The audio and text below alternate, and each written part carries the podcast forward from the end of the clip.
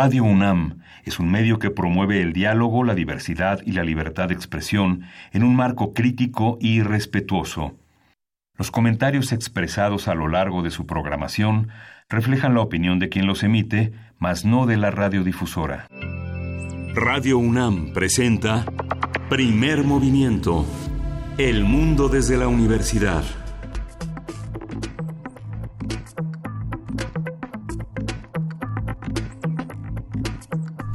Hola, buenos días. Hoy es 28 de octubre. Son las 7.05 de la mañana. 7.05, ¿eh? No 8.05. Son 7.05 de la mañana. Si repuso esa hora que le faltaba, pues felicidades. Si no, pues a seguir con los horarios que, son, que son engañosos. Pero estamos aquí en la cabina de Radio UNAM en primer movimiento. Berenice Camacho, buenos días. Hola, Miguel Ángel Quemán. Muy buenos días. Así es. Iniciamos con este horario pues, ¿qué es? ¿Horario de invierno o u horario a secas, no? Qué, qué, bien se siente, eh, pues, arrancar ya de día, con luz de día, esta emisión. Eh, de lunes 28 de octubre, eh, pues este fin de semana, ya saben, se, se, llevó a cabo aquí en la Ciudad de México este desfile de las Catrinas, de las calaveras, que en lo personal, en lo personal a mí me gusta. Eh, creo que nos vienen bien espacios, eh, expandir un poco los espacios y, para fiestas y, y, para convivir, ¿no? Yo creo que nos lo merecemos un poco. Y, y, pues bueno, este fue e, este desfile que vino de la película de, de James Bond que se grabó aquí en la Ciudad de México, pero no necesitó mucho para gestarse ya, para arraigarse un, poco en, la sociedad, sobre todo en la comunidad de la Ciudad de México y la zona metropolitana. Y pues bueno, ahí pareciera que fue un inception cultural, ¿no? Nos apropiamos de la apropiación cultural que hizo James Bond de nuestra propia cultura. Así es que, bueno, iniciamos aquí en primer movimiento también dando eh, pues seguimiento a la situación de los incendios en Baja California. Se implementó ya el plan DN3 el sábado pasado. Ya María y Ejército pues entraron para evitar que el fuego afectase sobre todo las zonas serranas, lo han logrado controlar para evitar que estos lleguen a zonas urbanas. Son hasta el momento, pues e, es terrible la cifra, más de eh, 200 mil personas evacuadas, 220 hogares destruidos, particularmente en Tijuana, también en Senada ha estado con, eh, con, pues con afectaciones importantes, la playa de Rosarito, Tecate, 90 familias perdieron sus hogares. Eh, un total de 11.000 afectados. Eh, en fin, la, la, autoridad ya ha dicho que los incendios están controlados en un 90% y pues se prevé o se está analizando si se declara como zona de desastre para que, pues con lo que esto pueda implicar, entraría un apoyo pues importante por parte de la Federación, ¿no? Pero ahí el seguimiento a Baja California y estos terribles, terribles incendios que ya llevan varios días en esa región. Sí, Sí, este fin de semana no sé si, si, se enteraron, si supieron que el presidente de la República hizo un amplio recorrido en el norte del país, en varias comunidades indígenas, pero no solo habló de la condición indígena, sino también aludió a un problema de, central en el país, la inseguridad. Él ha este, señalado reiteradamente el tema de que hoy se cumplen 12 días, el tema de Culiacán, un tema que afectó gravemente la popularidad del gobierno en algunos sectores, pero continúa el presidente de la República en esta visión inevitablemente de campaña porque eh, la comunicación directa con las comunidades y en la agenda de comunicación tiene que hacerse en ese nivel, en activo. Eh, ha, estado en una franca disputa con los medios que justamente en esta coyuntura eh, se, se, se, volcaron en contra de las decisiones, de la decisión que tomó el jefe del Ejecutivo de liberar a Ovidio Guzmán y que finalmente tendrá que, ya, ya empezó hace unos minutos la conferencia en la que prometió dar un detallado, una detallada cronología de los hechos que acontecieron en, en, eh, en Culiacán y que finalmente dará luces sobre las responsabilidades de este, de este tema. En esta gira, eh, justamente, señaló que los años 70 no fueron no no hubo hubo atención a los pueblos indígenas contrariamente a lo que pasó después de la era neoliberal. Es interesante cómo señala esta defensa de una necesidad de volcarse hacia los eh, grupos indígenas de discutir de analizar su situación de respetar sus condiciones culturales sociales y poder establecer una política social a través de eso fue muy interesante este una, un recuento que hicieron. Él, voló en el mismo vuelo comercial que los enviados de la jornada, de Notimex, del Sol de México, de Milenio, eh, que, que, fue interesante porque él señalaba, se le cuestionó sobre el traslado de reporteros. El sábado, en un traslado, se volcó una camioneta en la que los municipios de Cajeme habían apoyado a los reporteros en la cobertura de sus asuntos y le decían si no iba a bajar el ritmo, si no iba a apoyar, a pagarles, a pagar el traslado de la prensa o los vuelos de la prensa. Él dijo que no, que es una cuestión del pasado, que ese apoyo logístico lo tienen que generar los medios, son los medios a quienes les interesa tener la cobertura y si no, pues que se, queden en la Ciudad de México y se enteren de lo que pasa en el país a través de las conferencias de prensa, de los boletines eh, que envía, pero no, no cederá en esta parte de este tradicionalmente pues apoyaba a los reporteros se les pagaba los viajes mm. este las comidas el hospedaje ya eh, dejó de ser esto la actitud la, la relación con la prensa ha cambiado ha cambiado este radicalmente y pues quien quiera cubrir a alguien que trabaja 16 horas pues tendrá que tener o relevos y viáticos o esperarse a las conferencias y a los boletines. Así es, así es también. Eh, ahora que dices 16 horas diarias, pues también declaraba Andrés Manuel López Obrador eh, pues que este este sexenio sería como vale por dos, vale por dos por la intensidad del ritmo que, que trae eh, pues el presidente de la República decía pues sí somos estaremos durante este sexenio pero trabajaremos como si fueran dos sexenios. Pues bueno, ahí está con lo que iniciamos en esta mañana. Le damos la bienvenida a quienes nos sintonizan a través de la radio universidad en la Autónoma de Chihuahua. Estaremos con ustedes eh, a través del 105.3, el 106.9 y el 105.7 eh, desde las 6 de la mañana, hora de Chihuahua, 7 de la mañana, hora de la Ciudad de México. Y tenemos un arranque interesante, lunes de medio ambiente. Vamos a conversar con la doctora Leticia Merino, quien es investigadora del Instituto de Investigaciones Sociales y también coordina el Seminario Universitario de Sociedad, Medio Ambiente e Instituciones, el SUSMAI, que ya han estado por acá, constantemente son invitados de primer movimiento. Vamos a hablar sobre una publicación colectiva que se publicó, pues se presentó la semana pasada, la crisis ambiental, medioambiental en México, una ruta para el cambio. Esto para nuestro arranque del día de hoy, Miguel Sí, el SUSMAI es el Seminario Universitario de Sociedad, Medio Ambiente e Instituciones. Vamos a tener en la sección de hoy lunes la música de las Américas en tus oídos esta, a este este gran compositor, Federico Ibarra, que una de las óperas que dejó una enorme huella en los años 80 fue eh, de la que va a hablar justamente Teo Hernández, que es una, una sorpresa. Esta, esta, esta ópera es una de las más importantes de finales del siglo XX y estará en, los, en, la, en la voz de Guillermo Teo Hernández. Así es, y para nuestra nota nacional vamos a conversar con el profesor Marco Lara Clar, quien es periodista y académico, presidente de la organización Nuevo Periodismo para la Justicia, AC. Con él conversaremos sobre cómo cubrir los procesos judiciales, cuáles son los lineamientos que como periodistas, que como comunicadores tenemos que observar para cubrir cuestiones de justicia en nuestro país y vaya que hace falta, pues es un tema eh, pues de todos los días ya, ¿no?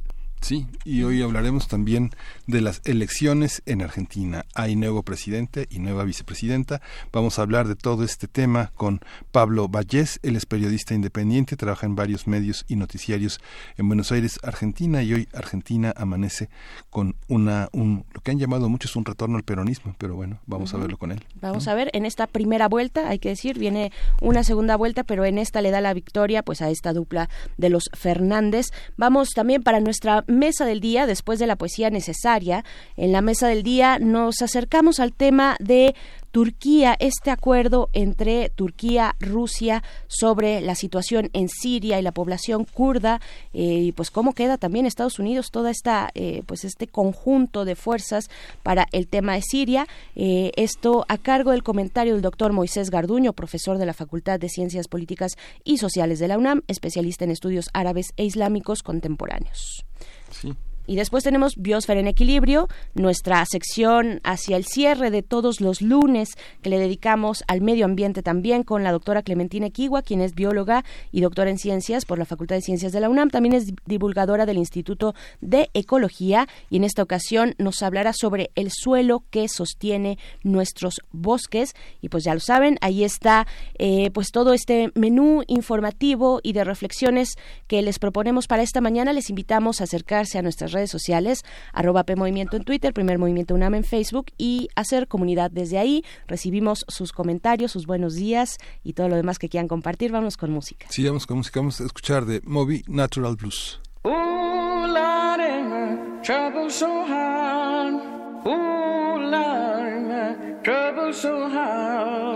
Don't nobody know my trouble but God. Don't nobody know my trouble but God. Ooh, Lordy, my trouble so hard. Ooh, Lordy, my trouble so hard. Don't nobody know my trouble but God. Don't nobody know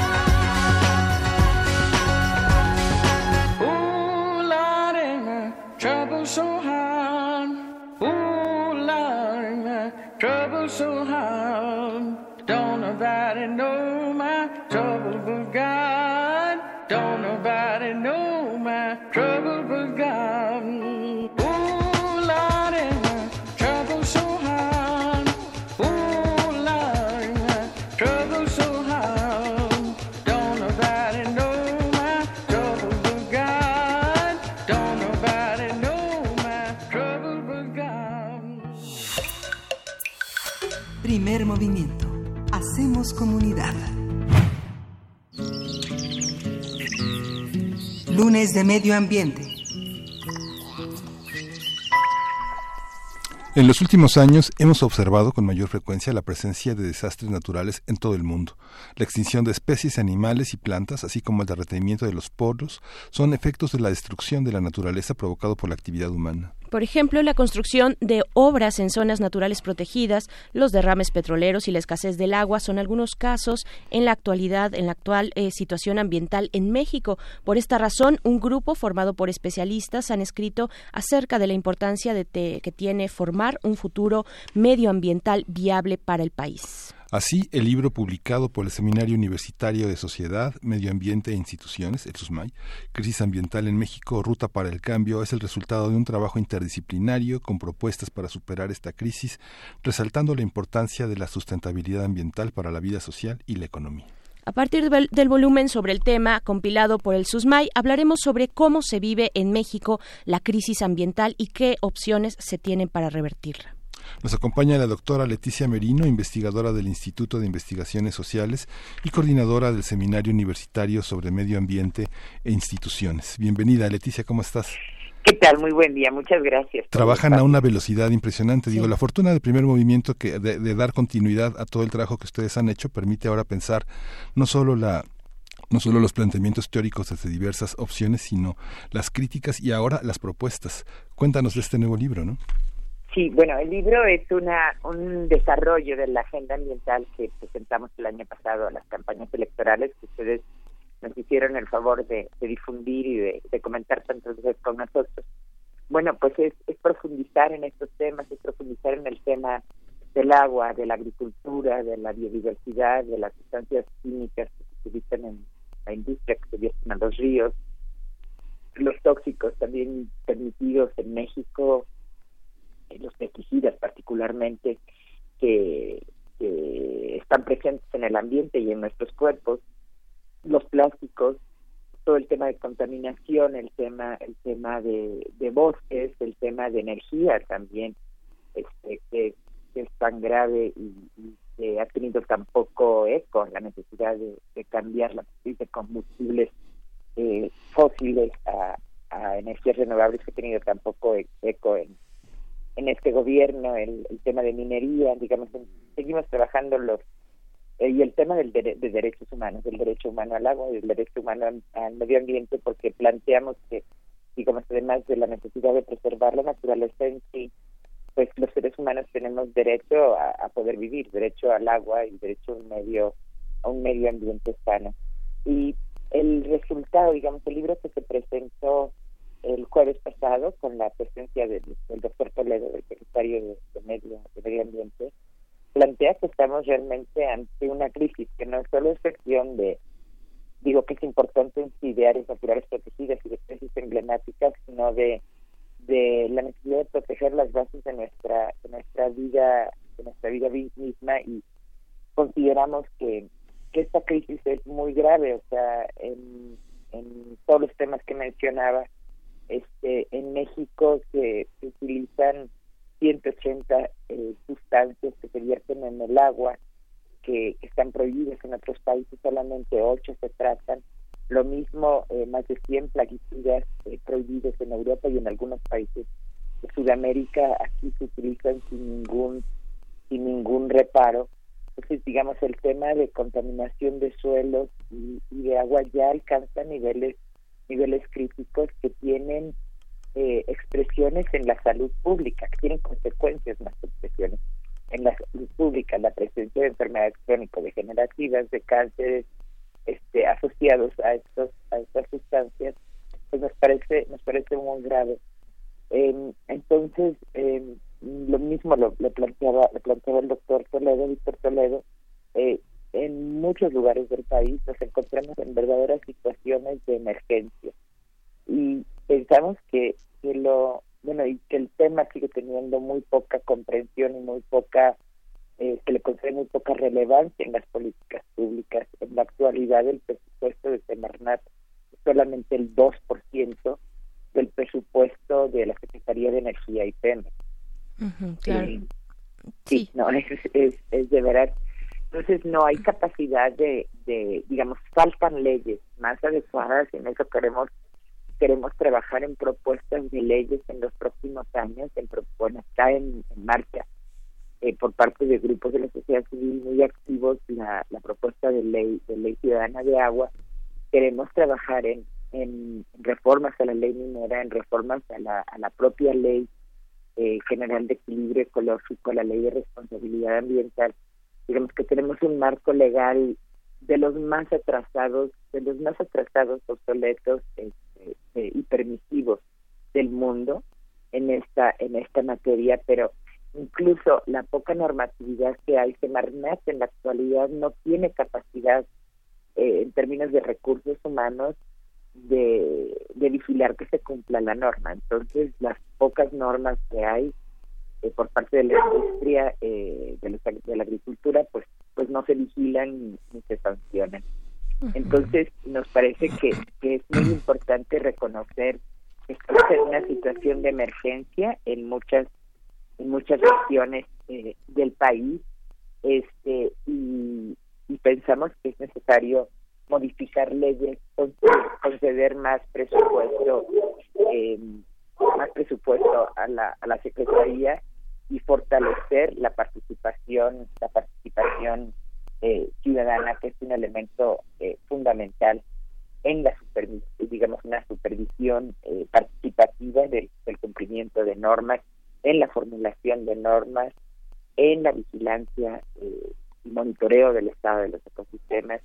Y el libro hace planteamientos pues creo que sencillos y puntuales de cada uno de estos temas este, entonces sí seguimos trabajando Claro, doctora Leticia Merino, muy buenos días. Te saluda Berenice Camacho. Nada más quisiera decir, Berenice, que el libro está disponible a partir del miércoles. Ah, perfecto. El libro Crisis Ambiental está disponible en, en acceso abierto, a la que, digamos, además de que se puede comprar la, versión impresa, la versión digital es nuestra intención que, que, se descargue y que se lea lo más posible en el sitio web del SUSNAI, www.susnai.unam.mx a partir del miércoles. Perfecto, estará ahí para consulta como muchos de los materiales que eh, pues va construyendo el SUSMAI, este que ya lleva un rato, digamos, se acaba de publicar, pero que es parte de un trabajo que han realizado pues ya tiempo atrás todo el colectivo, las personas que están involucradas eh, en esta en esta publicación.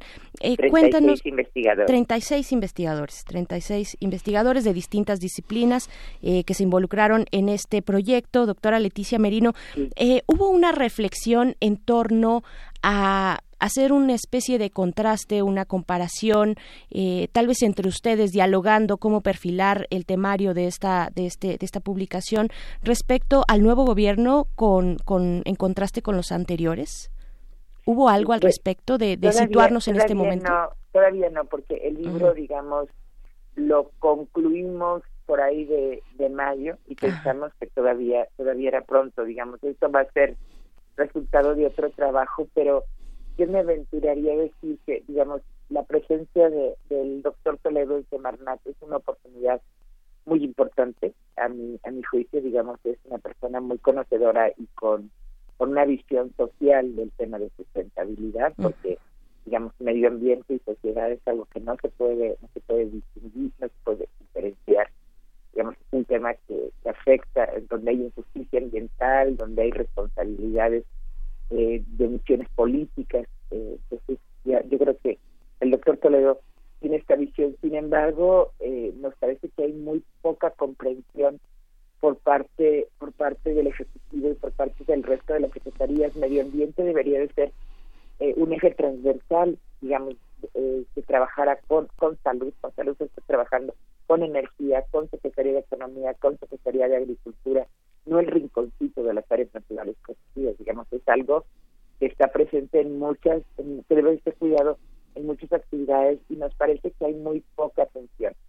Digamos, eh, eh, la Secretaría de la Secretaría de Minería, la Secretaría de Economía, eh, a pesar del, de los daños y de la poca normatividad que hay en el tema minero, tiene mucho más peso económico, eh, y político en términos de presupuesto que se Marnat eh, nos parece que, que realmente digamos está el tema de megaproyectos eh, que, que se están digamos tren tren Maya eh, transísmico incluso eh, eh, tendando vida si no se aplica con cuidado que tienen impactos ambientales y sociales potencialmente graves y sobre todo preocupa el tema de de la apuesta a los hidrocarburos mm. tan fuerte, digamos, construyendo una nueva refinería en un momento en que la necesidad de del cambio a energías renovables no solo es una necesidad ambiental, sino económica, porque en 20 años, eh, digamos, se está transformando tan rápido este, este tema en 20 años,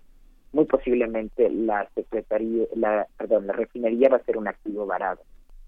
Entonces sí sentimos que, que hay que hay muy poca, a pesar de la presencia del doctor Toledo que celebramos, hay muy poca eh, atención y comprensión al tema ambiental hasta ahora por parte del nuevo Fíjate, les decía que eh, el periódico El Universal episódicamente publica cómo le va a los funcionarios en el golpeteo con la prensa, ¿no? Y aparece el secretario de la Secretaría de Medio Ambiente como la más golpeada.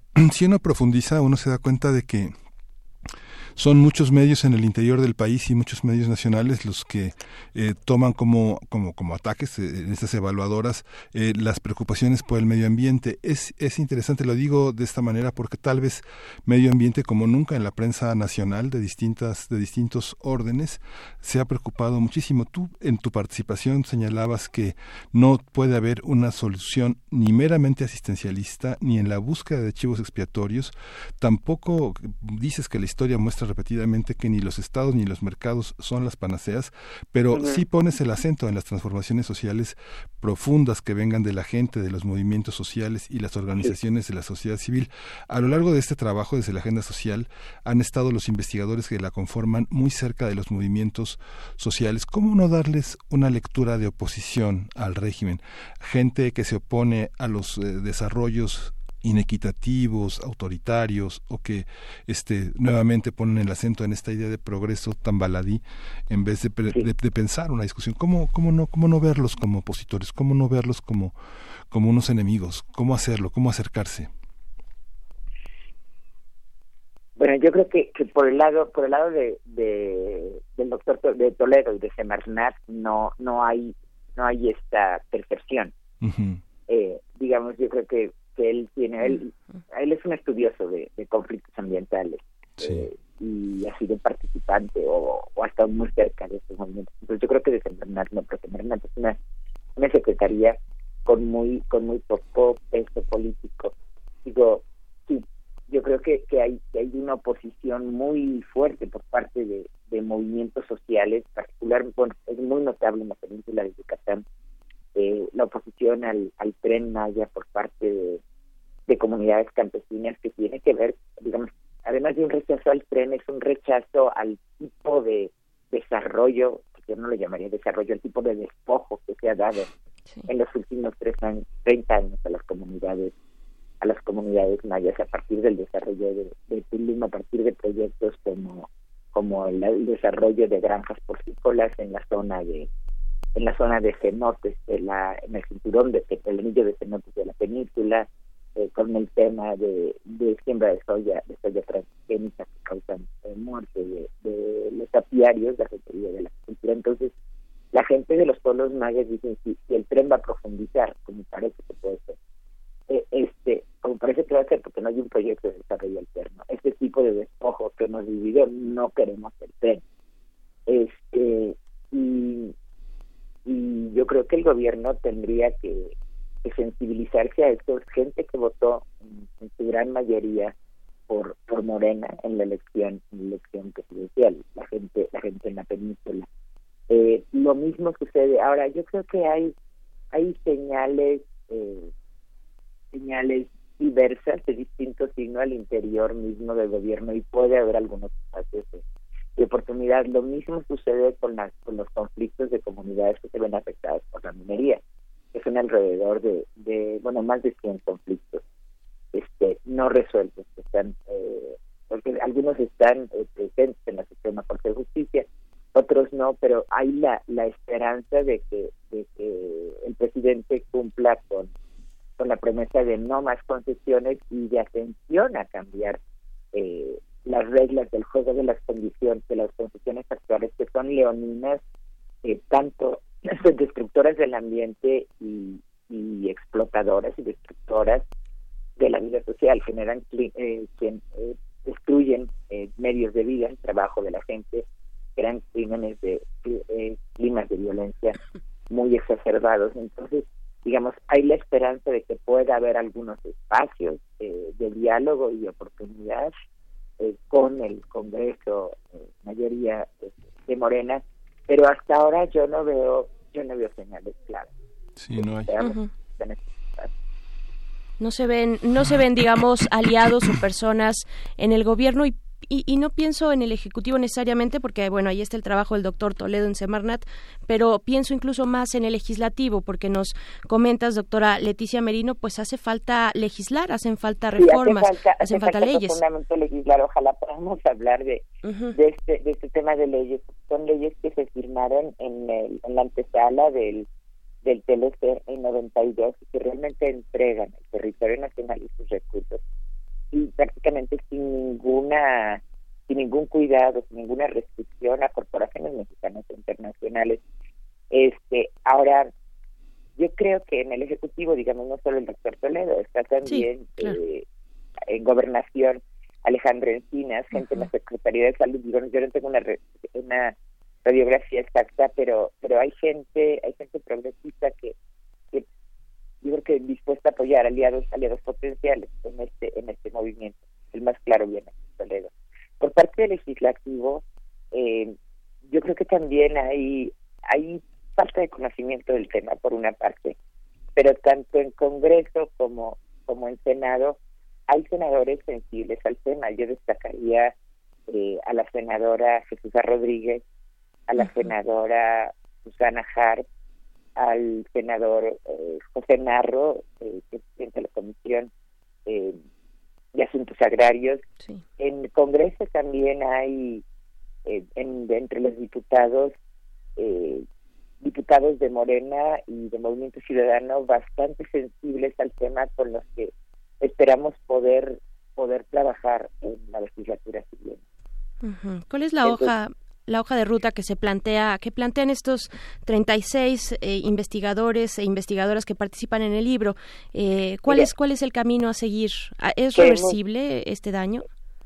Pues yo creo que hay, hay situaciones donde es irreversible, pero incluso aunque, aunque es irreversible, tenemos que, que buscar que el daño sea lo menor posible y donde se puedan revertir condiciones. También nosotros nos, nos planteamos seguir trabajando en torno a tres frentes, fundamentalmente. Uno es el frente eh, de agua, este, y ahí participamos en la Coordinadora Nacional Agua para Todos, Agua para la Vida, y en la siguiente legislatura se, se, discute ley de agua. Otro es la legislación minera, donde estamos trabajando junto con distintas organizaciones de la sociedad civil, con Fundar, con Poder, con en Tlachinolan, este, nos parece que no va sola la UNAM, que tenemos, así como nos, nos reunimos 36 investigadores, tenemos que como universidad hacer alianzas con, la sociedad civil para trabajar en torno, en torno a ley minera y en torno a ley de responsabilidad ambiental. Y queremos eh, durante el año impulsar una reflexión amplia sobre la necesidad de cambiar la Ley General de Equilibrio Ecológico y Protección Ambiental. Eh, dentro de esto nos parece muy importante la regulación de, pesticidas y la regulación de los de las sustancias industriales que se vierten en los ríos, digamos, alrededor del 60% de los ríos de México están en situación, digamos, de crisis, de peligrosidad para para para la gente. Entonces intentamos trabajar en estos en estos frentes ríos, agroindustria, tóxicos agroindustriales y agua, este, desde el punto de vista legislativo y seguir teniendo sesiones para dar a conocer la problemática. Entonces, este, también como, como parte del CISMAI, en, en enero, febrero, se publica el libro de crisis ambiental en las ciudades de México, mm. porque hay todo un grupo de investigadores del CISMAI que trabaja en torno a ciudades. Este, yo no estoy tan cerca de, de ese grupo, pero es parte del seminario eh, se va a publicar el libro y seguramente va a haber una agenda de trabajo de trabajo urbano. Este, entonces, digamos, todavía no es muy precisa, pero esa, esa es este, la perspectiva de trabajo que nos planteamos para 2020. Pues va a ser interesante también observar esa publicación porque porque bueno el, el impacto el impacto ambiental y esta crisis ambiental que vivimos eh, pues se desarrolla diferente o justo pega distinto a los distintos perfiles de población, ¿no? Es importante hacer señal señalamiento y sobre todo las poblaciones más, más vulnerables, ¿no? Aborda la publicación este, esta, esta cuestión, supongo. Ese, ese es un eje de la publicación, o sea, partimos el, el tema de desigualdad, reconociendo que México se encuentra entre los países más desiguales del mundo, es uno de los de los ejes de reflexión centrales a lo largo de la publicación. Planteamos que tanto que no que la responsabilidad que no hay que hay desigualdad en las responsabilidades de la crisis. O sea que no somos todos los responsables de la crisis, aunque todos tenemos que ser conscientes, cambiar nuestra forma de, consumir. Pero pero digamos el tema de responsabilidad de, corporaciones transnacionales y, nacionales y, de política pública por por tantos años de complacencia pues las responsabilidades este, mayores son, muy claras de qué lado están.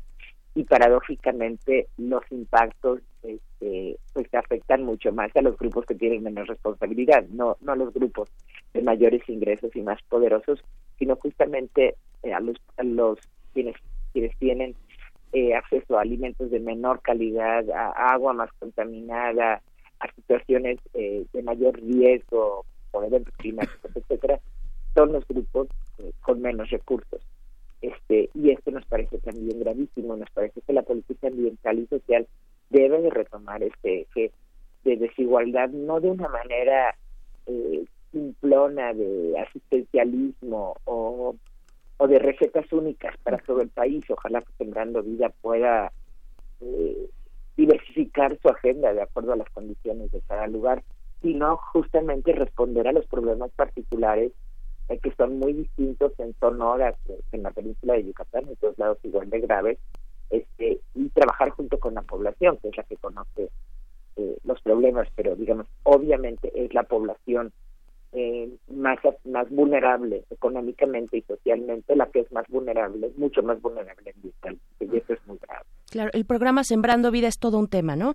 Eh, el programa Sembrando Vida es todo un tema. El programa Sembrando Vida es todo un tema, este, yo creo que vale la pena hacer a cabo de un año, sería muy importante hacer una evaluación eh, detallada, pero a nosotros de entrada nos preocupa el que se separe lo social y lo ambiental. es pensado como un programa social, cuando también es un programa de restauración y es debería de ser un programa eh, productivo. A mí me, me preocupan mucho las recetas únicas, o sea, como como grandes eh, soluciones aplicables a un país de dos millones de kilómetros cuadrados y 120 millones de habitantes. Aquí tendríamos que tener una o sea, una diversidad de, propuestas que existen en campo. Digamos, la, la gente en algunos lugares ha podido construir comunidades forestales, eh, cooperativas cafetaleras, este, iniciativas que en algunos casos tienen años de manejo sustentable de los recursos, vivir de ellos, organizarse.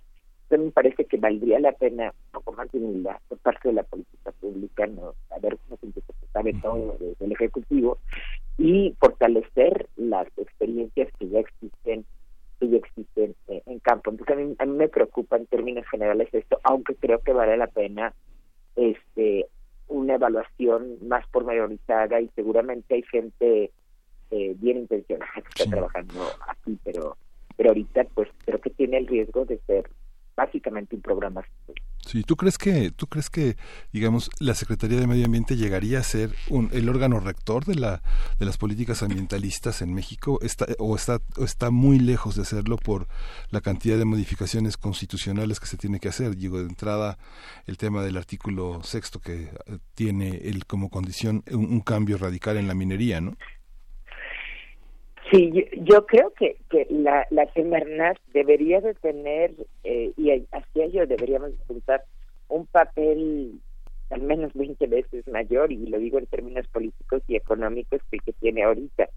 Eh, no tiene, por ejemplo, la minera, que es uno de los puntos de entrada que uno que lo mencionas, que, que deben de cambiarse el artículo 6 de la ley minera, que resulta anticonstitucional, o sea, que establece que la minería es una actividad de, interés público y, prevalente sobre cualquier otro uso del territorio, excepto los la explotación de hidrocarburos. Entonces, en, el, en este dicho de la ley minera, tiene prevalencia eh, sobre el acceso al agua, por ejemplo. Cuando la propia Constitución establece que tiene mayor rango, eh, mayor rango, eh, establece en el artículo 2 el derecho el derecho humano al agua este pero en la actualidad eh, Semarnat no tiene no tiene más que decir digamos en, en el marco de la ley minera la ley minera actual vale la pena hablar de ley minera. Nosotros este, en el seminario, junto con los grupos que mencionaba, tenemos ahorita, eh, estamos trabajando en ello y tenemos una propuesta como de, nueve cambios a, ley minera, empezando claramente por el artículo 6, porque no puede la minería tener eh, ser prevalente sobre sobre el derecho humano al agua o el derecho humano al medio ambiente y está siempre el el tema que maneja la Secretaría de Economía de que la minería contribuye al desarrollo o a la economía. La contribución de la minería al PIB es si acaso del 1%. este, la contribución al ingreso es a los ingresos locales, a los empleos locales es mínima porque cada vez es más minería este, muy tecnificada. Eh, genera casi tantos, contribuye casi en igual medida al PIB el manejo forestal comunitario, que tiene, digamos, implicaciones eh, sociales y ambientales muy positivas y, no tiene prácticamente, eh, no, no genera pasivos ambientales y sociales tan tan grandes como los que genera la minería. Entonces yo creo que hay muchos mitos aquí también, este como el tema de que de que la economía y, el medio ambiente se, se contraponen y y yo creo que esto es un, un mito para justificar eh, la depredación y el tipo de economía que como mencionamos en el libro pues ha servido para para incrementar las ganancias de un grupo pequeñísimo de la población. A mí me sorprendía cómo del ingreso en México históricamente es mucho mayor que no. Sí, me sorprendía que el presidente este, señalara como, como una especie de logro el reparto directo de las utilidades de la minería a los pueblos que este, donde se realiza, ¿no? Como si fuera verdaderamente un gran logro y sabemos que es son migajas, ¿no? Es auténticamente las migajas. Son, son realmente migajas que además no se invierten eh, de manera productiva ni en salud pública. O sea, es como, como la mayoría de los subsidios directos, subsidios al consumo. Sí. Este, que lo que generan son clientes Bien, pues doctora Leticia Merino, este libro Crisis Ambiental en México, Ruta para el Cambio del SUSMAI, eh, ¿dónde lo podemos eh, consultar de nuevo? Eh, ¿Dónde podemos adquirirlo si queremos físicamente también? Eh, el libro y, y la intención, digamos, el, el hecho de que lo publiquemos exclusivamente como UNAM y no con otras editoriales obedece a nuestro convencimiento de que de que debe de ser accesible al público de manera de manera gratuita. Entonces se puede descargar, como decía en el sitio web del seminario www.susmai.unam.mx. También se puede comprar en el fondo, en las librerías del Fondo de Cultura Económica y en las librerías de la UNAM. Eh, apenas salió del horno el, miércoles en la noche eh, y pensamos que, eh, que tenga, bueno, buscamos que tenga una distribución más amplia también el, el libro impreso, pero el libro y haremos llegar unas cortes a primer movimiento con mucho con mucho gusto, con mucho cariño. y el libro el libro digital pues se puede bajar a partir del miércoles descargándolo para todo aquel que lo quiera leer lo puede. Perfecto, perfecto, doctora Leticia Merino, muchas gracias y pues enhorabuena y a, y, a, y a, rascarle y a leerlo y a darle la vuelta a los eh, pues ángulos que nos proponen en crisis ambiental en México, ruta para el cambio, el SUSMAI. Gracias, gracias por compartir de nuevo con nuestra audiencia. Gracias. Un abrazo, primer movimiento, gracias. Vamos a escuchar una canción para, uh, para A Song for a Jedi de Dionisius.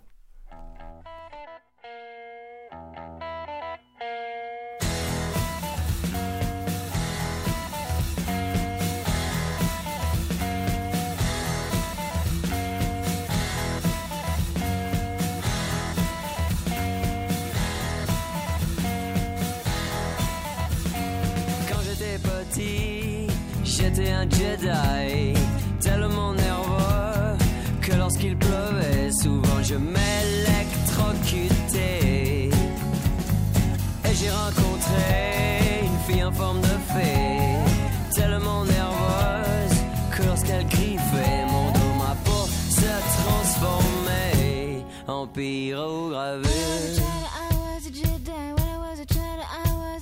When I was a child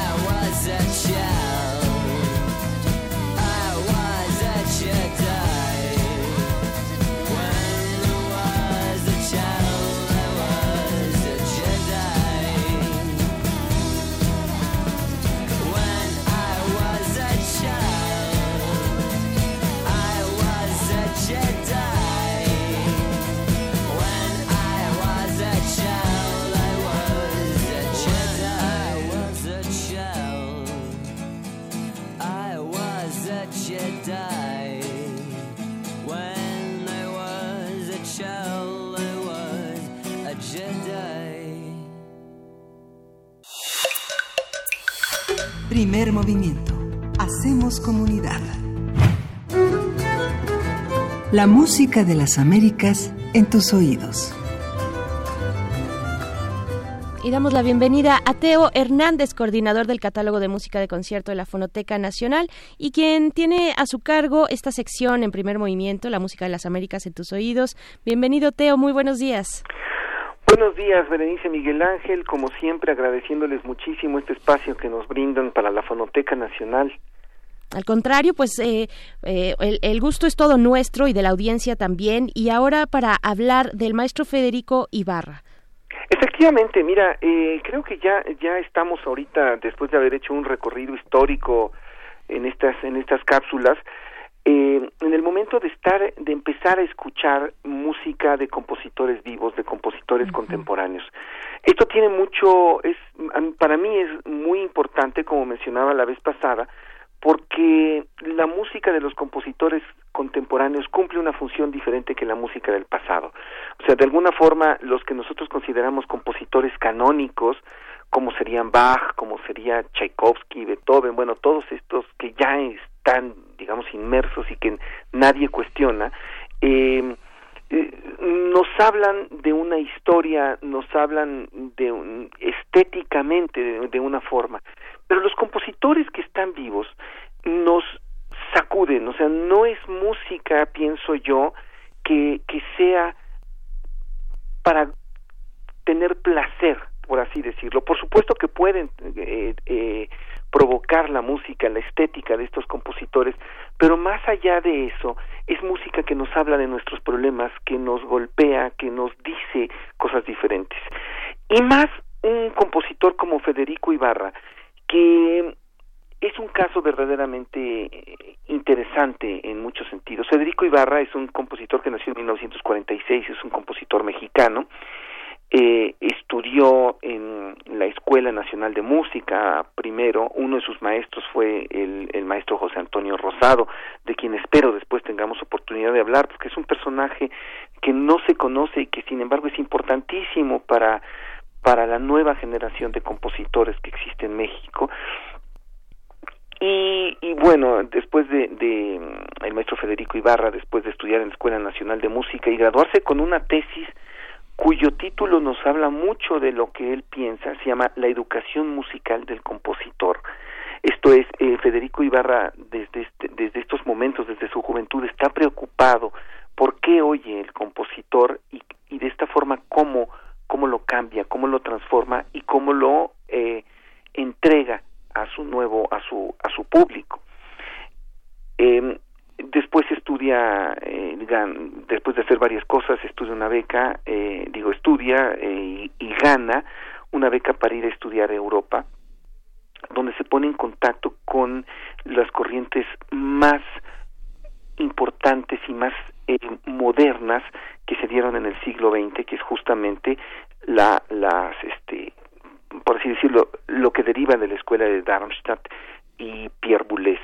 Conoce esto, esto lo conoce en Francia y regresa y después regresa a México y curiosamente eh, en otra ocasión sería muy interesante que habláramos de su catálogo general, pero es un compositor que le ha dedicado muchísimo tiempo a la ópera. La ópera es un es un género que que sigue vivo en el eh, durante el siglo XX y en el siglo XXI, pero de alguna forma el público de ópera, sobre todo el público de ópera, es un público sumamente conservador. porque le gusta escuchar casi siempre un periodo en la historia de la música, eh, digamos, sumamente identificado, que sería el, el periodo de música, digamos, del, de ópera del siglo XIX. Les gusta escuchar el bel canto, les gusta escuchar Bellini, Donizetti, les gusta escuchar, eh, qué sé yo, Verdi, ya muy adelantados, digamos, podemos se puede escuchar Puccini. Eh, y e incursionar en este en este género con un lenguajes más modernos requiere bueno de un esfuerzo tremendo porque también tenemos que entender que montar una ópera eh, requiere del concurso de en primer lugar muchísimas muchísimas este personas que estén dispuestas, ¿no? O sea, hay cantantes, hay orquestas, hay escenógrafo, se requiere mucho más que que en cualquier otra representación de la música, o sea, la música de cámara a veces requiere un pianista, un violinista, no sé, muchas veces un cantante, un chelista. En la música de, eh, de orquesta pues requiere la orquesta y también es complicado, pero la ópera requiere muchos más recursos. Entonces, meterse en un género como la ópera requiere valor, requiere tener que decir, requiere mucha perseverancia y bueno, Federico Ibarra de, tiene ya ya varias varias óperas desde León Silena al 81 tiene Orestes parte que es la ópera que vamos a escuchar tiene una ópera basada en El Principito, El Pequeño Príncipe, sobre Alicia, Despertar de un Sueño, Brindis por un Milenio, El Juego de los Insectos, Antonieta, basada en, este, en, la, en un fragmento de la vida de Antonieta Rivas Mercado. Esto es con libretos variados mm, que, que muchas veces tienden a la fábula. Bueno, y entonces esta, eh, lo que vamos a escuchar esta ópera Orestes Parte es una ópera, es la grabación que se hizo en una de las puestas en escena en Bellas Artes el 25 de abril de 2004. Eh, dirigió el maestro José Luis Castillo. El libreto es de eh, José Ramón Enríquez, basado obviamente en la, en la mitología griega. Es una ópera en dos actos y nueve escenas para solistas y orquesta. Eh, es Orestes, Egisto, eh, Clitemnestra y Electra. Y es, es, eh, en, en, los nueve en las escenas es es una serie de dudas que se que tiene Orestes eh, meditando de alguna forma la relación que tiene con su madre y la venganza porque eh, bueno en la mitología cuando eh, Electra mata a su esposo, que es el papá de, de, Orestes, y él medita un matricidio, digamos que este es el, el gran núcleo dramático de la de la ópera recurriendo a, temas clásicos también como muchas óperas no bien pues ya le estamos escuchando de fondo Teo Hernández. Estamos ya a punto de despedirnos pero queremos dejarla queremos dejar para que la audiencia pueda disfrutarla un momento. Y pues si no si tienes algún otro comentario sería bueno hacerlo ahorita. De una vez entonces lo hago. Eh, eh, voy a insistir un poquito sobre, sobre este tema, quizá no, no quiero parecer machacón, pero hay que tratar de escuchar la música de nuestros contemporáneos y sobre todo de los compositores eh, mexicanos, digamos, de alguna forma es nuestra, eh, lo que más nos va a unir a, ellos eh, por cuestiones de contexto, de todo, los que más nos van a hablar, porque comparten muchas cosas culturalmente hablando. Por supuesto. Bien, pues eh, nos despedimos de ti con esta, con este fragmento, Federico Ibarra y esta ópera Orestes Parte. Así sí, Orestes Parte. Orestes Parte. Muy bien. Adiós, Chihuahua. Pues muchas gracias, Teo Hernández. Hasta luego. Hasta pronto, Teo Hernández. Los dejamos con esto, nos despedimos de la Radio Universidad de Chihuahua y después vamos al corte de la hora.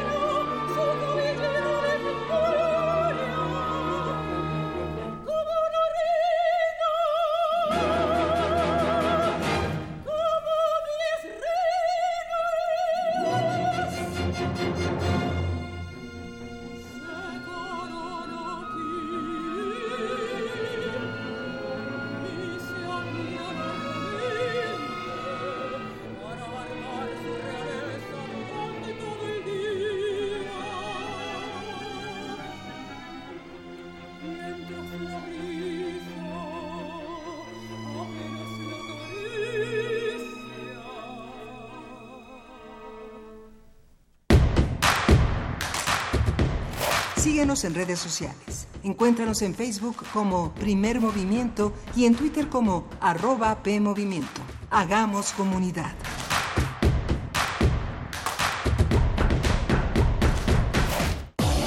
Después de una gira de alto impacto por diversos planteles de la UNAM, Voces en el Campus regresa para llevar la radio universitaria con las voces a las que pertenece. Eh, ¿Quién? Voces en el Campus. Es la transmisión especial que Resistencia Modulada grabará de las 13 a las 16 horas para transmitirla en su horario normal de las 20 a las 23 horas. Próxima grabación, primero de noviembre, Mega Ofrenda UNAM, en la Plaza de Santo Domingo, Centro Histórico, Ciudad de México. Radio Universitaria para los radio universitarios. Resistencia modulada. Radio UNAM. Experiencia sonora. Habla Clemente Castañeda, coordinador nacional de Movimiento Ciudadano. En Movimiento Ciudadano sabemos que no te equivocaste al votar por un cambio. No te equivocaste al votar por un mejor futuro, aunque vayamos hacia el pasado. No te equivocaste en votar por la honestidad, aunque sigan la mentira y la manipulación. No te equivocaste al votar por la educación y la ciencia, aunque quien gobierna la desprecia. Hace un año no te equivocaste y no puedes hacerlo ahora. No dejemos de exigir que el cambio por el que votaste se haga realidad. Movimiento Ciudadano, el movimiento de México. El dengue es una enfermedad que se transmite por el piquete de un mosquito que crece en el agua. Juntos podemos detenerlo. Lava y tapa recipientes en los que almacenas agua. Voltea los que no estés usando. Tira todo lo que no sirve y pueda acumular agua. Recuerda, lava, tapa, voltea y tira. Sin criaderos no hay mosquitos. Y sin mosquitos no hay dengue. Gobierno de México. Teatro Gótico y Radio UNAM presentan Tabay. La sombra, basada en textos de Edgar Allan Poe. Dirección, Eduardo Ruiz Aviñón. La Shtabai es una hermosa mujer que seduce a los caminantes nocturnos con su voz. Para después asesinarlos cruelmente. Se lleva las almas al fondo de la tierra. Es protegida por los animales. Es una encarnación femenina del diablo. Cuatro últimas funciones. Jueves 7, 14 y 28 de noviembre y jueves 5 de diciembre a las 20 horas. Sala Julián Carrillo de Radio UNAM. Adolfo Prieto 133, cerca del Metrobús Amores. Radio UNAM, Experiencia Sonora.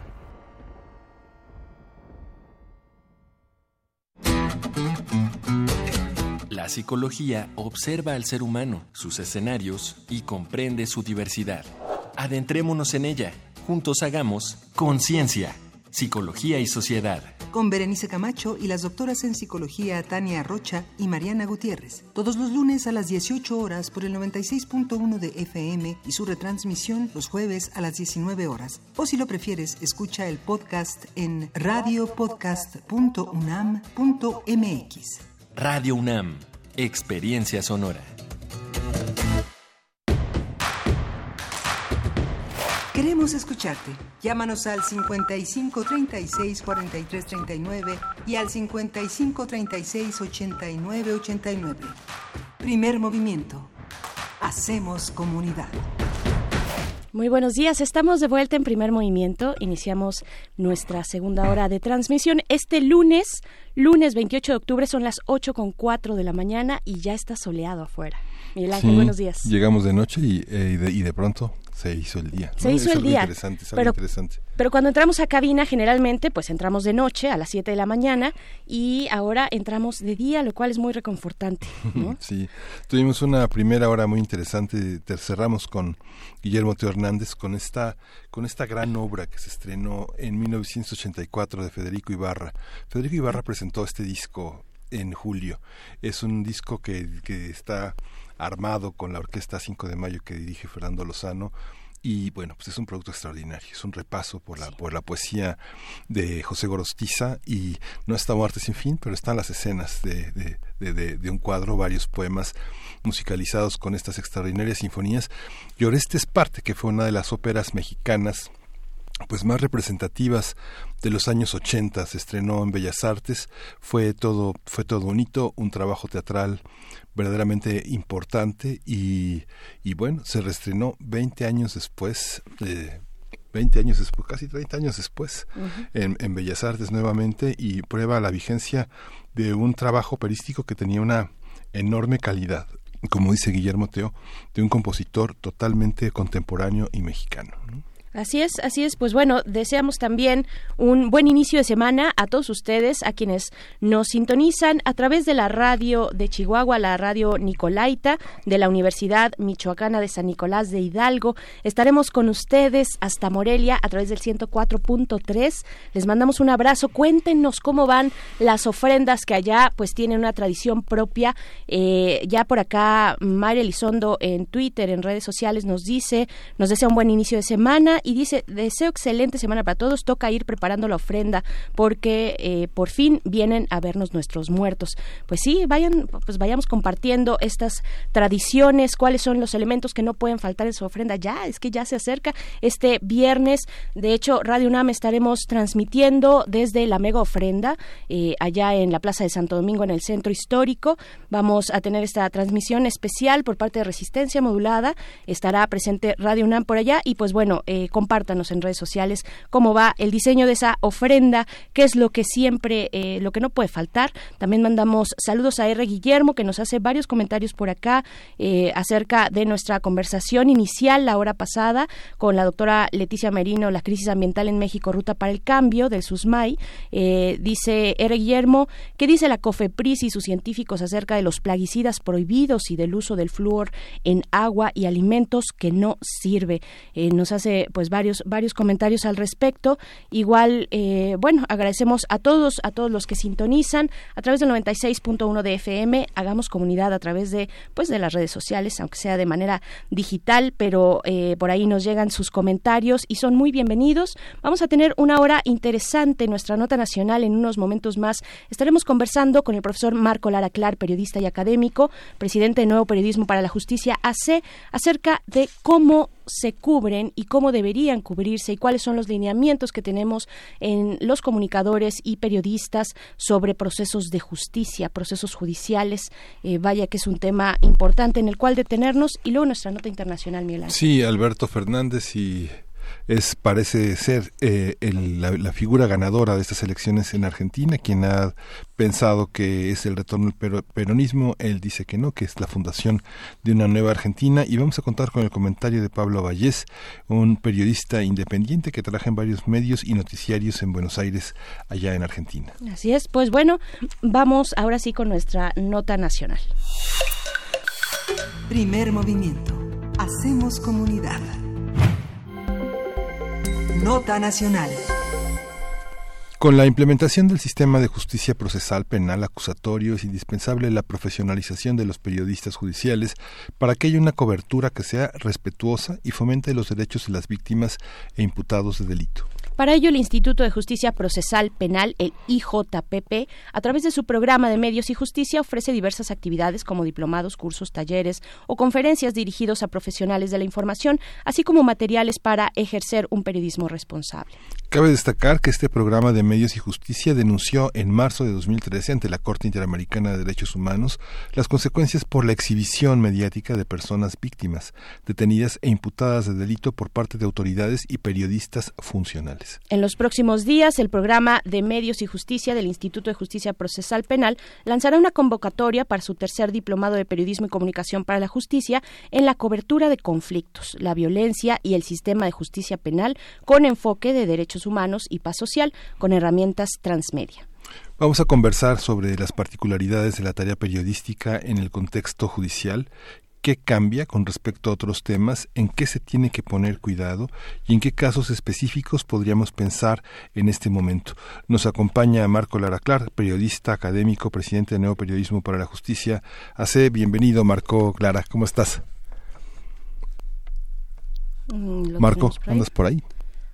Creo que, creo que no tenemos a Marco. Ay, ojalá que, que, pronto podamos comunicarnos con él, porque vaya que es un tema interesante y esta propuesta del diplomado se perdió, pero ahorita lo encontramos. El diplomado de comunicación y periodismo eh, para la justicia que, bueno, del cual vamos a hablar, está próxima a salir su convocatoria, eh, ya va por su tercera edición. Es un, es un diplomado que en sus dos ediciones anteriores se ha realizado en la Facultad de Ciencias Políticas y Sociales de esta universidad, en colaboración, pues, con distintos académicos y profesionales de la comunicación. Ya tenemos a Marco por acá, ¿sí? Marco, buenos días, ¿cómo estás? Hola, queridos, mucho gusto saludarles. Gracias, Marco. Al contrario, Marco. Oye, pues eh, hablamos, bueno, ya dábamos un pequeño, un muy breve contexto de lo que significa eh, cubrir para los periodistas y las periodistas los procesos judiciales con este nuevo, eh, pues, este nuevo marco que nos brinda el sistema judicial penal, acusatorio, adversarial, oral. Pero yo quisiera regresarnos un poquito, regresarnos un poco, por ejemplo, a la nota roja. Tú tienes una publicación importante al respecto. La nota roja tiene una tradición, pues arraigada e histórica, es muy popular eh, para, para, para nuestro país y gran parte de las noticias, digamos, que tienen que ver con justicia, se han eh, pues destilado a partir de, esa visión del periodismo. Eh, ¿Qué hay? ¿Qué hay de malo con la nota roja y cuál, cuáles son los lineamientos que tendríamos que seguir las y los periodistas para cubrir justicia? La nota roja es una es un frame, digamos, si hablamos en términos de sociología de la comunicación, la nota roja es un frame, es decir, es una cierta forma de aproximación a los hechos asociados al conflicto penal, a la violencia, al delito, a los conflictos sociales. En diversos contextos sociales tienen nombres distintos. Por ejemplo, en México se llama nota roja desde el siglo XIX, en, en Sudamérica, en Centroamérica le llaman crónica roja, en Estados Unidos hay una vertiente que se llama periodismo negro, en España periodismo de sucesos, es decir, lo primero que hay que decir es que no es privativa de la sociedad o la idiosincrasia mexicana, sino que es más bien, de ver, ¿eh? un rasgo de la de la prensa industrial, de los orígenes de la prensa industrial en el transcurrir del siglo XIX. Eso es lo primero. Lo segundo es que la nota roja es consecuencia de y relato paralelo y y apéndice de un sistema de justicia penal autoritario. Hay que recordar que en el siglo XIX, el Lombroso y otros conocidos como positivistas penales o, ajá, en Italia sobre todo, establecieron un modelo de justicia autoritario eh, ad hoc con la revolución industrial y los mecanismos de expoliación humana y la nota roja o lo que llamamos nota roja sirvió desde entonces y en algunas sociedades como la nuestra prevalece sirvió como un mecanismo de anticipación del castigo y de etiquetamiento social de las personas no solamente en el ámbito del conflicto penal sino en todo lo que se refiere a, a lo anormal aquello que el hombroso llamaba la aberración genética. Entonces, incluye personas con discapacidad, incluye mujeres activistas, incluye eh, personas de la comunidad LGBTI, si le pusiéramos hoy eh, ese nombre, incluye personas indígenas, es decir, todo el ámbito de lo anormal y del pecado es recogido por la nota roja en un, con sus resabios eh, inquisitoriales y entonces finalmente la nota roja es un mecanismo de linchamiento moral de las personas ad hoc con un sistema de justicia penal, el inquisitivo, originario de corte lombrosiano, autoritario, enfocado en la contención, en el control social. Eh, el, periodista tendría que posicionarse en la democracia por un conjunto de reglas. No cualquier periodista puede posicionarse frente a los hechos de la legalidad, de lo penal, de la violencia, Marco. Eh, querido Miradel, eh, ahí hay una pregunta importante y eh, me parece que posicionarse puede significar muchas cosas. Una cosa puede significar, eh, o más bien dicho otra manera, manera de cubrir, nosotros lo sabemos, tu manera de cubrir es ya en sí mismo un posicionamiento. Puede ser un posicionamiento eh, fáctico o puede ser un posicionamiento racional, pero es un posicionamiento. Entonces, en el ámbito de la nota roja, el periodista o la periodista que hacen nota roja sencillamente asumen la posición de verdugos mediáticos de un sistema penal de suyo abusivo. Entonces, el cambio de visión, asumir las consecuencias de ese ejercicio periodístico es, es asumir una posición, es decir, dejar de ser funcional a ese sistema abusivo que se ceba contra las personas mientras más vulnerables social y penalmente están. Claro. Mm, Marco, yo puse eh, la cuestión de la nota roja solamente como ejemplo, digamos como un punto de inflexión, eh, que nos dé un, un, punto, un punto de partida precisamente para hablar de, de, un nuevo periodismo, de un periodismo que aborde procesos de justicia de determinadas formas, atendiendo ciertos parámetros. ¿Cuáles son? ¿Cuál es esta, esta visión eh, que deberíamos empezar a tener, sobre todo en un país como este, donde tenemos cotidianamente pues noticias relacionadas con la justicia? Noticias también eh, con una violencia pues que, que, sabemos cómo está, que ha venido en los últimos años incrementándose la manera en la que hemos visto. ¿Qué, ¿Qué, tendríamos que hacer y pensar y repensar las y los periodistas en este país en ese contexto? Bueno, lo primero que hay que decir es que en democracia y de acuerdo con los tratados internacionales de los que México ha estado parte, el sistema de justicia penal no es un mecanismo de control social, como se le concibe en su modelo autoritario inquisitivo de corte lombrosiano que ya describía, sino más bien el sistema de justicia penal es un mecanismo habilitador de derechos. Es decir, una persona que sufre un delito o una persona que sufre violencia, está, que está expuesta, que está vulnerable socialmente, es una persona a la que se le vulnera, no se le amenaza, no se le, con, se le afectan, se le quebrantan derechos. Entonces, el sistema es, de acuerdo con el orden del derecho internacional público, un mecanismo de igualación, de habilitación de derechos, de restauración de esos derechos eh, afectados por el delito. Entonces, eh, esto significa que el periodismo eh, que no es de nota roja se hace con parámetros asociados a los tratados internacionales en lo que toca al respeto a la dignidad humana, el respeto a la integridad humana, el, respeto a la dignidad, a la integridad, a la intimidad, a la vida privada, a la protección de datos personales, a la propia imagen, al interés superior de la niñez y la adolescencia, como establece la Convención sobre Derechos de la Niñez, es decir, recoge todos los parámetros del orden del derecho internacional público y los traduce en reglas de cumplimiento obligatorio para el ejercicio ético del periodismo sobre eh, asociado al conflicto penal.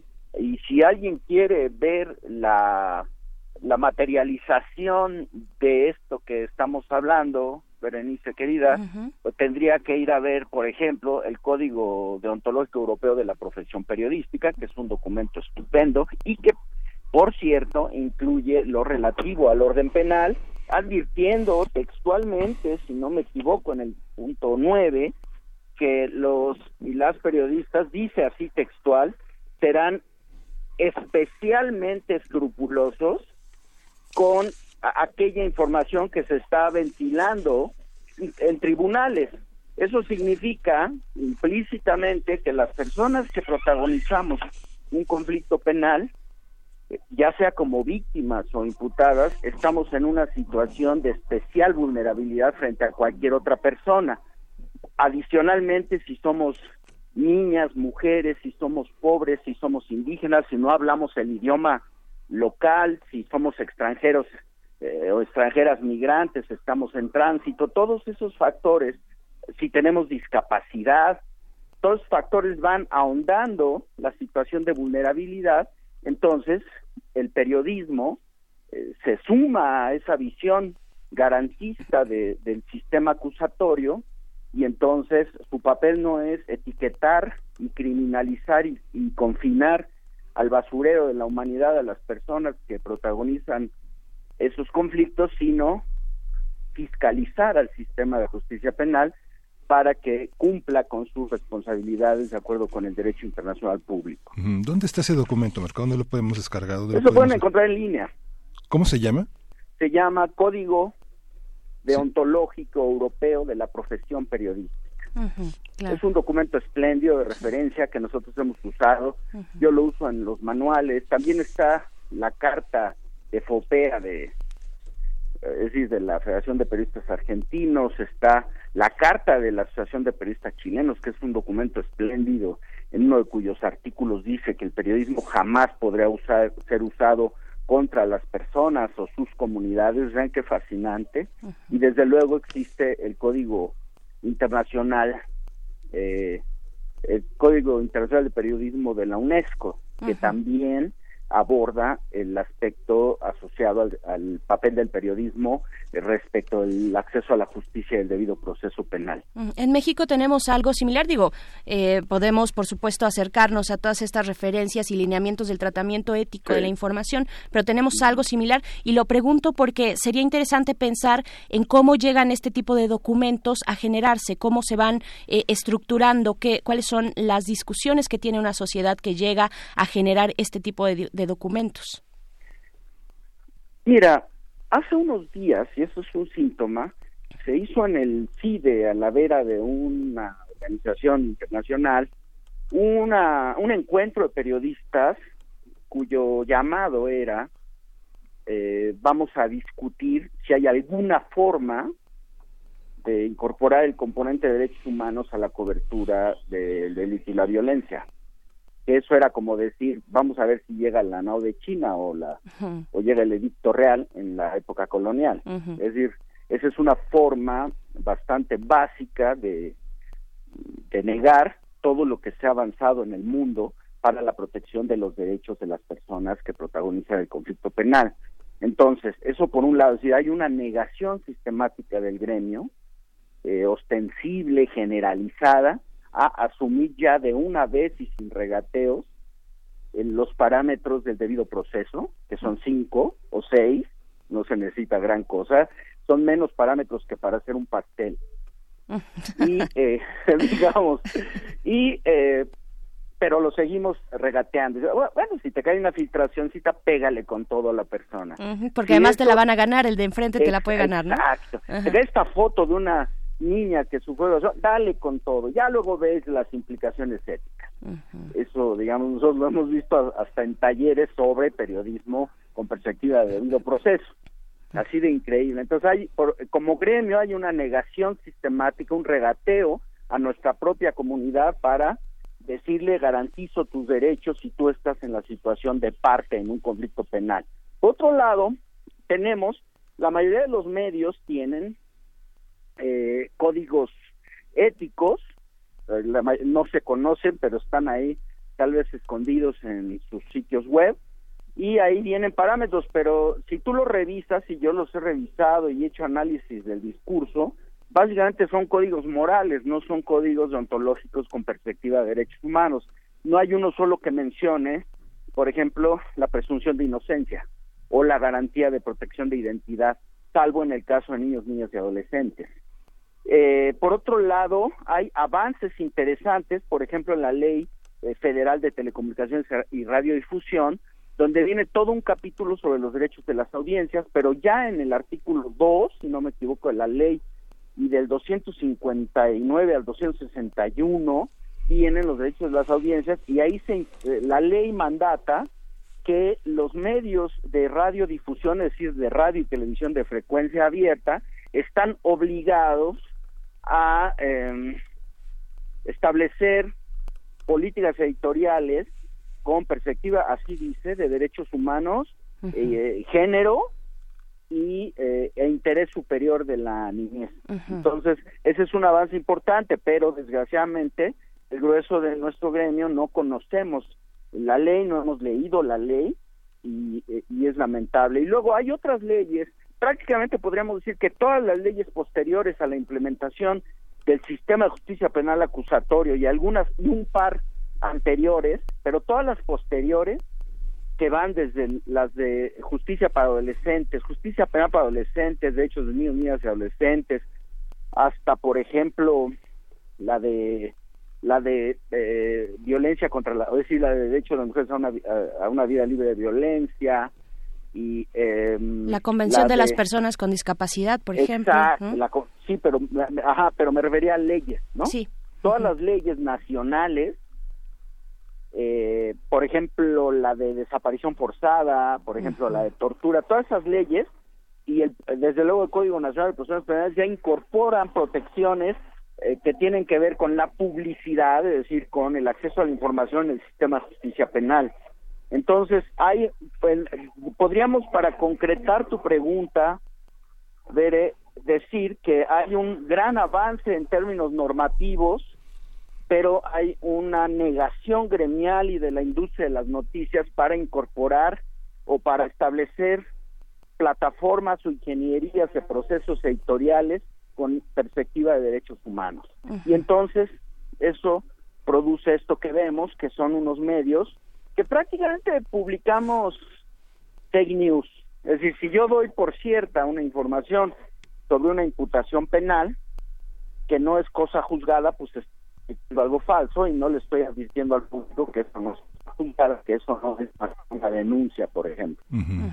Es que el tema es el dinero, Marco. O sea, hay una parte en la que no están preocupados más que por reporteros intercambiables que no se, no se especializan, que no tienen condiciones laborales que permitan hacer eso. Pero también hay otra, también hay otra parte, no sé, este, no sé, periodistas tan comprometidos, pienso en Río 12, por ejemplo, eh, ¿Qué pasa con esos regímenes? Hay una, habría que tener como un acuerdo nacional entre, entre periodistas. Yo recuerdo que, que este sociólogo francés Pierre Bourdieu decía el eslabón más frágil de la cadena es el reportero y mientras no haya una confederación de colegas que se protejan a sí mismos, no habrá desarrollo del periodismo que se hace al pie de la banqueta, ¿no? Sí, básicamente, si nosotros revisamos de manera integral, vemos que desde luego es un asunto estructural de industria, eso es algo increíble porque casi siempre los periodistas y los periodistas hablamos del periodismo como si eh, decimos que es nuestra pasión y que el olor a tinta y todas esta, estas cosas de pensamiento mágico. En realidad el periodismo se ejerce como tú estás escribiendo en un entorno industrial y eh, ese entorno industrial se ha, vuelto eh, peculiarmente maquilador, es decir, de producción a granel, para seguir hablando en términos industriales. Entonces, pues sí, nosotros somos como Chaplin en tiempos modernos apretando tuercas y ya salimos así apretando tuercas y vemos a alguien en la calle y le apretamos la nariz con una llave inglesa. Entonces, eh, hacemos el periodismo de manera súper automática, súper maquiladora, en efecto. Somos en sí mismo un gremio en situación de vulnerabilidad, esa es la paradoja. Entonces, sí, es una cuestión de industria, es una cuestión de desarrollo democrático y también es una cuestión del sistema de medios. El sistema de medios, eh, como lo caracteriza, por ejemplo, Manuel Alejandro Guerrero, de la Ibero, y Mireya eh, Márquez Ramírez, ellos caracterizan como un, un sistema eh, liberal capturado, así describen en un estudio espléndido cuando caracterizan en un modelo de identificación entre, entre modelo de medios industrial, de mercado, cívico, es decir, que es un análisis teórico.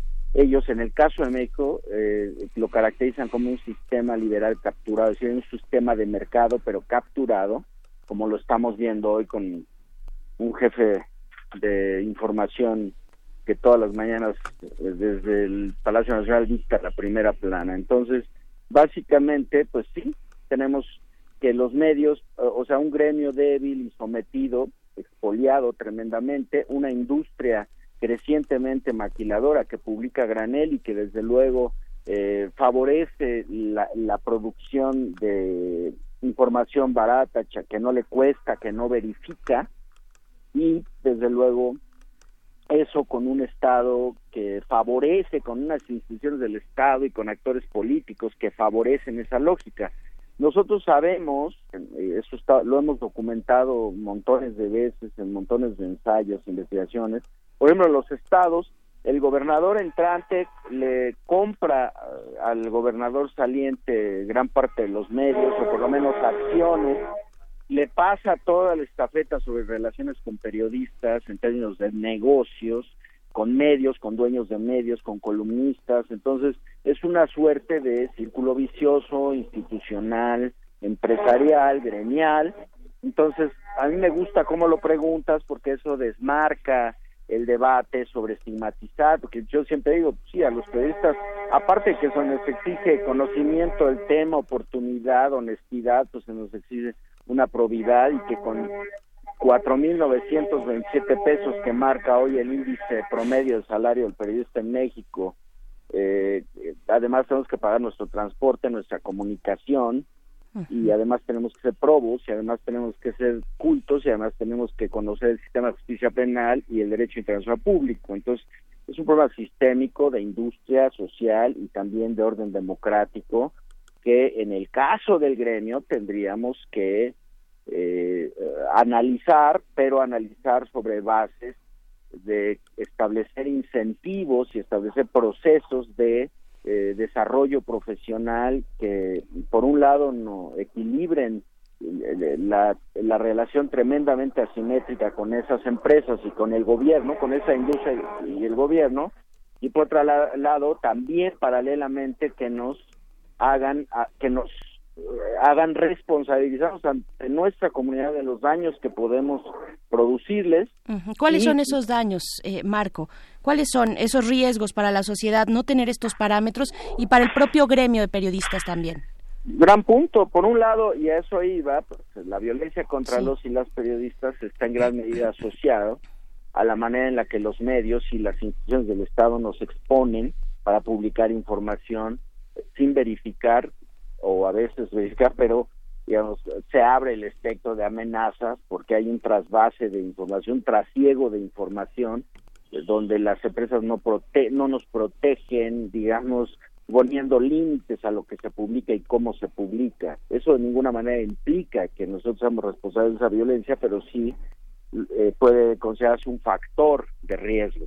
Por otro lado, ¿cuáles son cuál es el punto con sea Bueno, que estamos leyendo todos los días nueva información no verificada como cierta, como veraz, a veces hasta como verificada, a veces filtraciones presentadas como investigaciones sin precisar ni siquiera la fuente y que se trata de una o que se trata de una filtración anónima. Entonces, por un lado, pues lo que no estamos haciendo es cumplir con la comunidad con transparencia periodística, decir esto que estás viendo puede no ser cierto, esto que estás viendo no pudimos verificarlo, aunque tratamos, esto que estás viendo no es cosa juzgada, solo te lo informamos porque es un asunto de interés público que tiene que ver con un servidor público y con dinero público.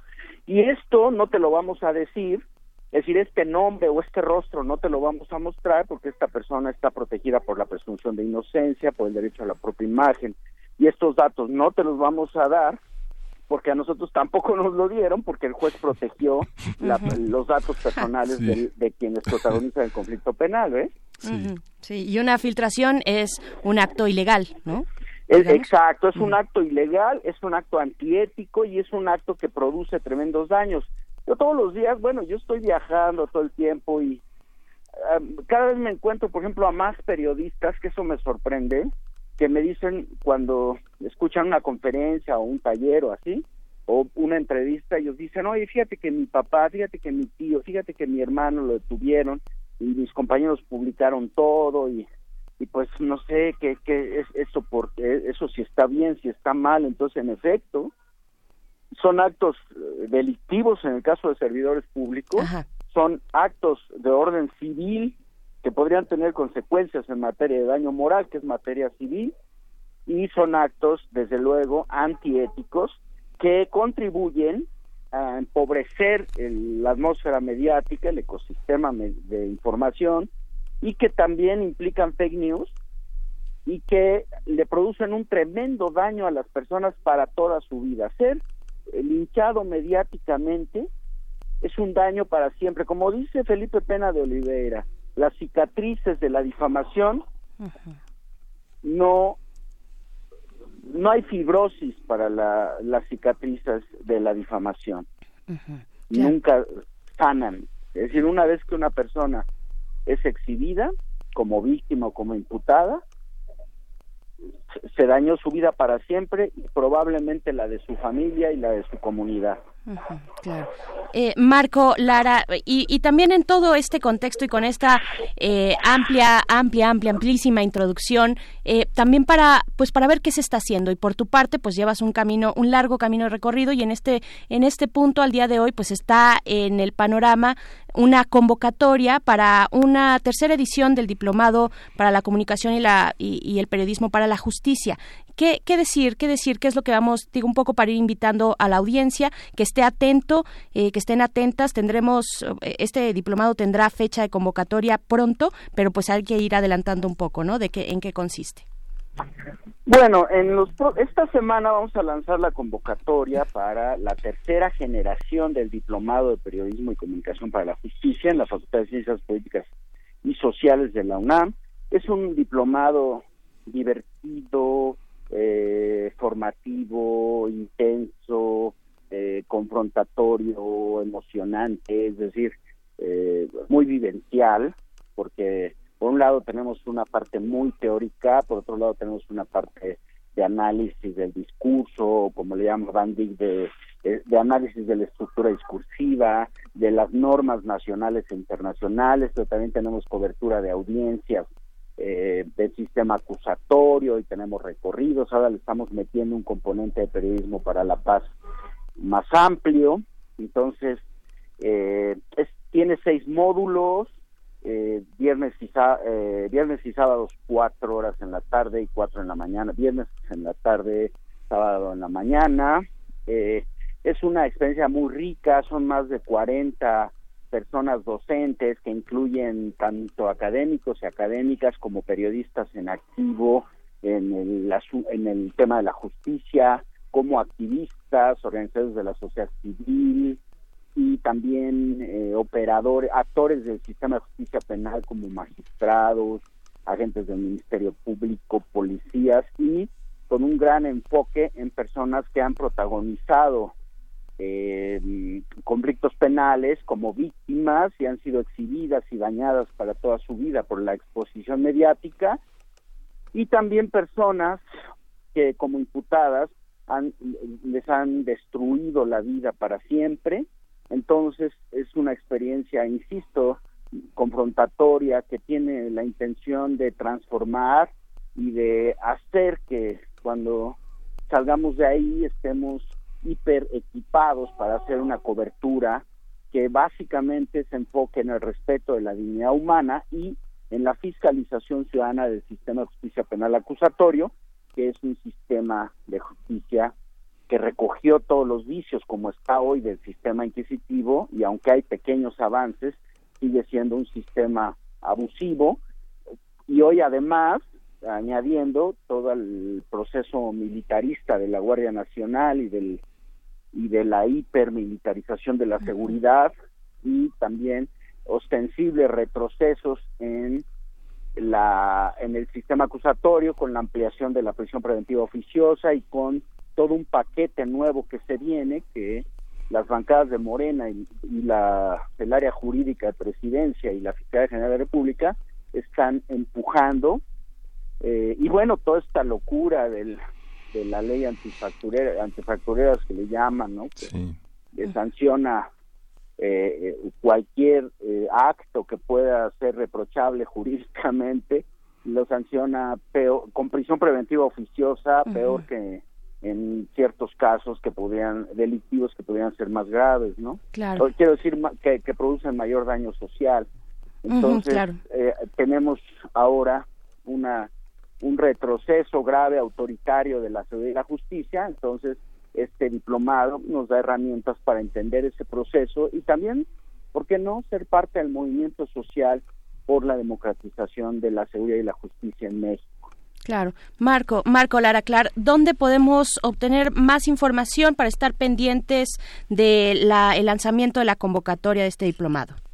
Esta misma semana vamos a publicar hacia el viernes la convocatoria en, en nuevoperiodismojudicial.mx eh, en nuestras redes NPJ, NP Judicial, en Facebook y en Twitter, arroba NP Judicial, y en los próximos días también en el sitio web de la Facultad de Ciencias Políticas Sociales, en la parte de diplomados de la, de la Coordinación de Ciencias de la Comunicación, y es un diplomado bastante económico respecto de otras ofertas, considerando tanto los costos del mercado, que es algo importante porque las, pues, los jóvenes sí, sí tienen problemas, entonces para pagar, para cubrir una opción formativa, entonces esta es una opción, eh, podríamos decir que bastante económica, accesible, eh, y es emocionante, a nosotros nos encanta ver cómo los y las jóvenes se entusiasman, aprenden y se vuelven expertos en unos meses y ya después eh, van viviendo la experiencia de, de salir eh, como mariposas a revolotear y bueno, si alguien quiere tener una idea de lo que eh, resulta de, de nuestro diplomado, estamos publicando con una alianza, con una alianza bien interesante de medios, en Cuestiones, en Ibero 99, en la prensa, en la otros medios, sí. Eh, estamos publicando historia, las historias resultantes de las dos primeras generaciones y han tenido un impacto increíble. Y eh, tú decías ver en la prensa. Sí que es un caso este curioso que salga por ahí precisamente estos es resultados. un caso inédito claro. O sea lo que estamos haciendo es eh, establecer un diálogo tácito con uno de los medios buque insignia de la nota roja históricamente de la industria de las noticias. Entonces gracias a su apertura a su inteligencia estratégica, pues están publicando nuestras historias que desde luego eh, desafían en los propios frames y a mí me parece que eso se trata, o sea, se trata precisamente de que los medios, la industria, asuma que hay otras posibilidades y así se lo haga saber al público, ¿no? Así es, así es. Nosotros estamos felices y nos parece que ese es un enorme logro y es una puerta que nunca se había abierto y que esperemos que esté cada vez más abierto. Sin duda. Marco Lara Clar, pues ah, te agradecemos mucho esta conversación. Estaremos atentas, atentos a esta convocatoria que se lanzará esta semana por, para el Diplomado de Comunicación y Periodismo para la Justicia, eh, que se llevará a cabo en las instalaciones y con el refrendo de la Facultad de Ciencias Políticas y Sociales de esta universidad. Te agradecemos mucho, te mandamos un abrazo. Un abrazo y pronto vamos a tener una para periodistas para que la tengan en sus dispositivos móviles y ahí puedan aclarar todas las dudas de la cobertura y acabamos de fundar Nuevo Periodismo para la Justicia, que es una fundación que está trabajando en esto. Entonces yo agradezco su espacio y les mando un abrazo. Gracias Marco, hasta pronto. Otro de vuelta, Marco Lara. Vamos a ir con música, vamos a escuchar eh, Pano Pramanga eh, de Jars Macale.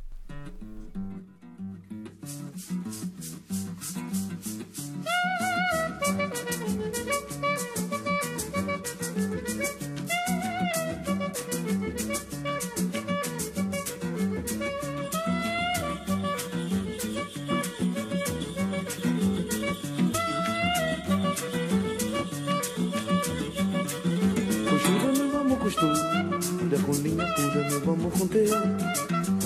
Pepita e bota que tá pano pra manga, o meu amor com teu.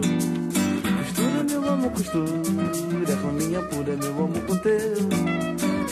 Pepita e bota que tá pano pra manga, o meu amor com teu. A vida é sempre por um triz, seja de bicho, bandido ou atriz. Ninguém pode pedir um bis Bom mesmo é sempre se viver feliz.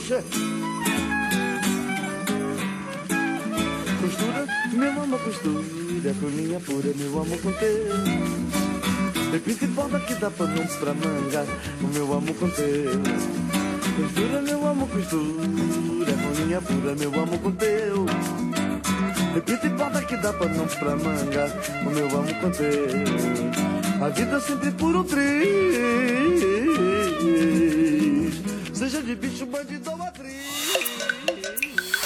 Primer movimiento.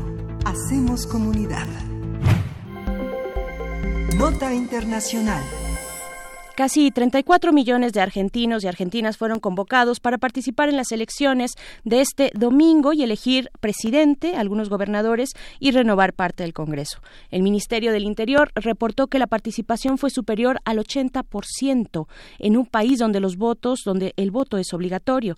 De acuerdo con el 75% de las muestras de las mesas escrutadas, el peronista Alberto Fernández obtiene el 47.5% de los sufragios, mientras que el presidente Mauricio Macri obtendría 41.1%. De confirmarse estos datos, Fernández ganaría la presidencia en la primera vuelta. Para ganar en la primera vuelta, uno de los dos candidatos necesita obtener el 45% de los votos o el 40% y más de 10 puntos de diferencia sobre el segundo.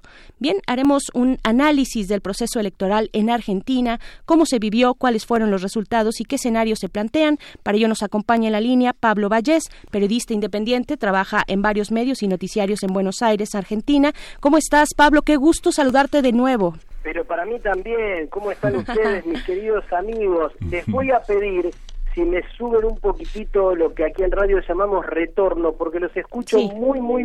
Muy bien, ya, ya estamos ahorita la producción trabajando en eso, Pablo, pues para preguntarte cómo se vivió, qué pasó ayer en Argentina, cómo se vivió esta jornada electoral muy importante para tu país. Bueno, miren, primero hay que notar, hay que hacer notable que se haya vivido una jornada electoral en paz en el contexto que estamos viviendo en la región y les diría hasta en el mundo, ¿no? Aquí, tal como leían recién ustedes, votó el 80, más del 80% de la población, no hubo un solo incidente, eh, no hubo una, un solo problema grave, siempre hay algún inconveniente con las papeletas, con las boletas, pero son inconvenientes menores, ni siquiera ha habido ninguna denuncia de fraude o de manipulación de datos. Y eso en nuestra historia y en la historia de nuestra de nuestra región, de nuestro continente, es algo que no debemos pasar por alto, es algo muy muy importante y que ha costado mucho para esta sociedad conseguir esa democracia al menos formal y que se que transcurra de este modo, ¿no? Respecto al resultado electoral, fíjense una cosa como para empezar así de golpe con alguna polémica, ¿no? Eh, cuando Mauricio Macri ganó las elecciones anteriores en el 2015, lo hizo en segunda vuelta electoral y por dos puntos de diferencia. Los medios hegemónicos que tenemos, o, o no digamos hegemónicos, pero sí podríamos decir un conglomerado de medios masivos, hablaron de una gran victoria de Mauricio Macri que se había dado, como les dije, en segunda vuelta y por dos puntos de diferencia.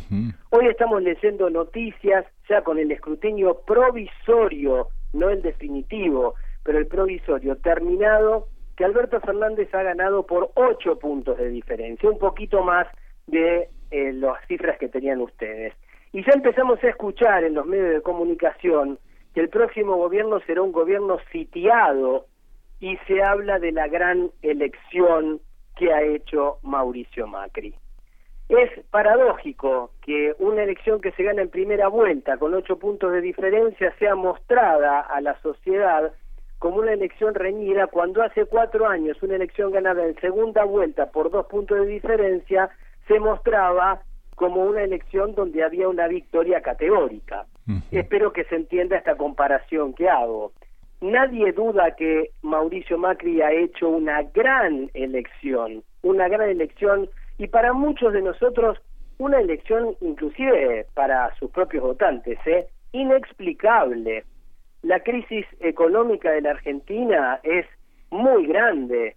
Eh, el aumento de los servicios públicos, las tarifas, eh, el costo de la canasta de productos básicos alimenticios, los índices de pobreza, hace que en cualquier sociedad que digamos cumpla con ciertos requisitos, por llamarlos de alguna manera normales, la, la, derrota de una receta neoliberal así tendría que haber sido catastrófica.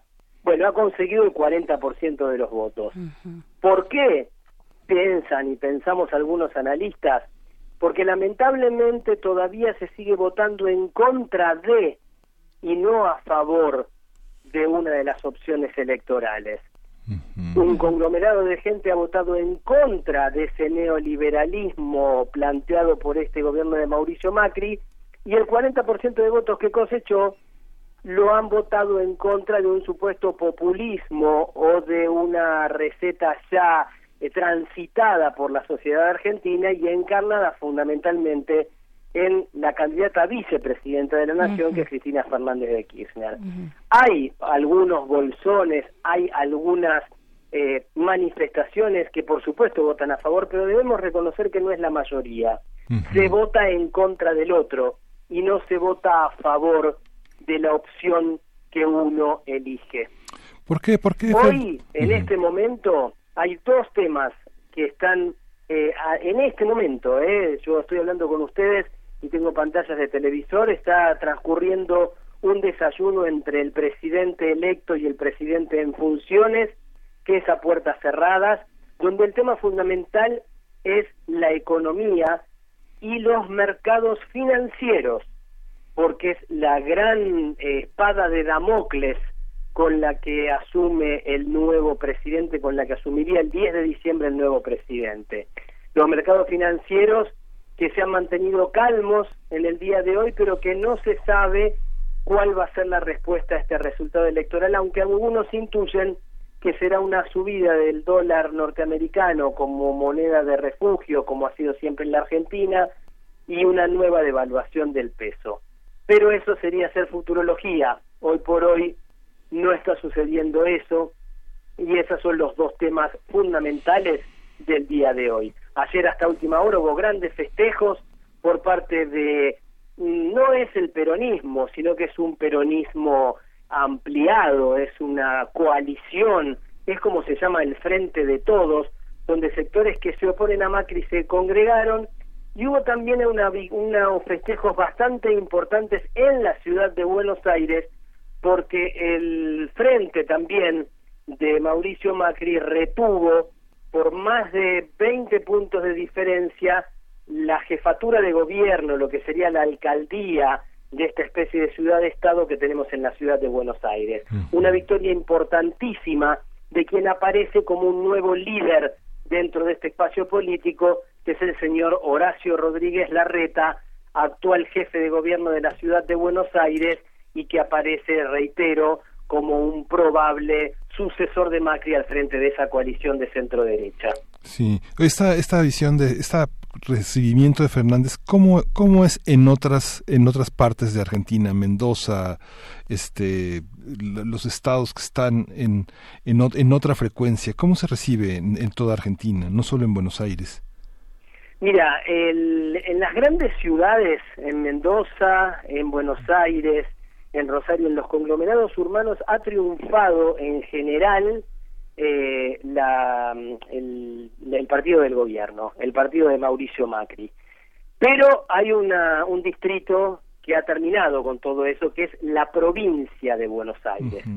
La provincia de Buenos Aires concentra más del 35% del padrón electoral de todo el país y la derrota del macrismo del, del partido de Macri en la provincia de Buenos Aires ha sido categórica.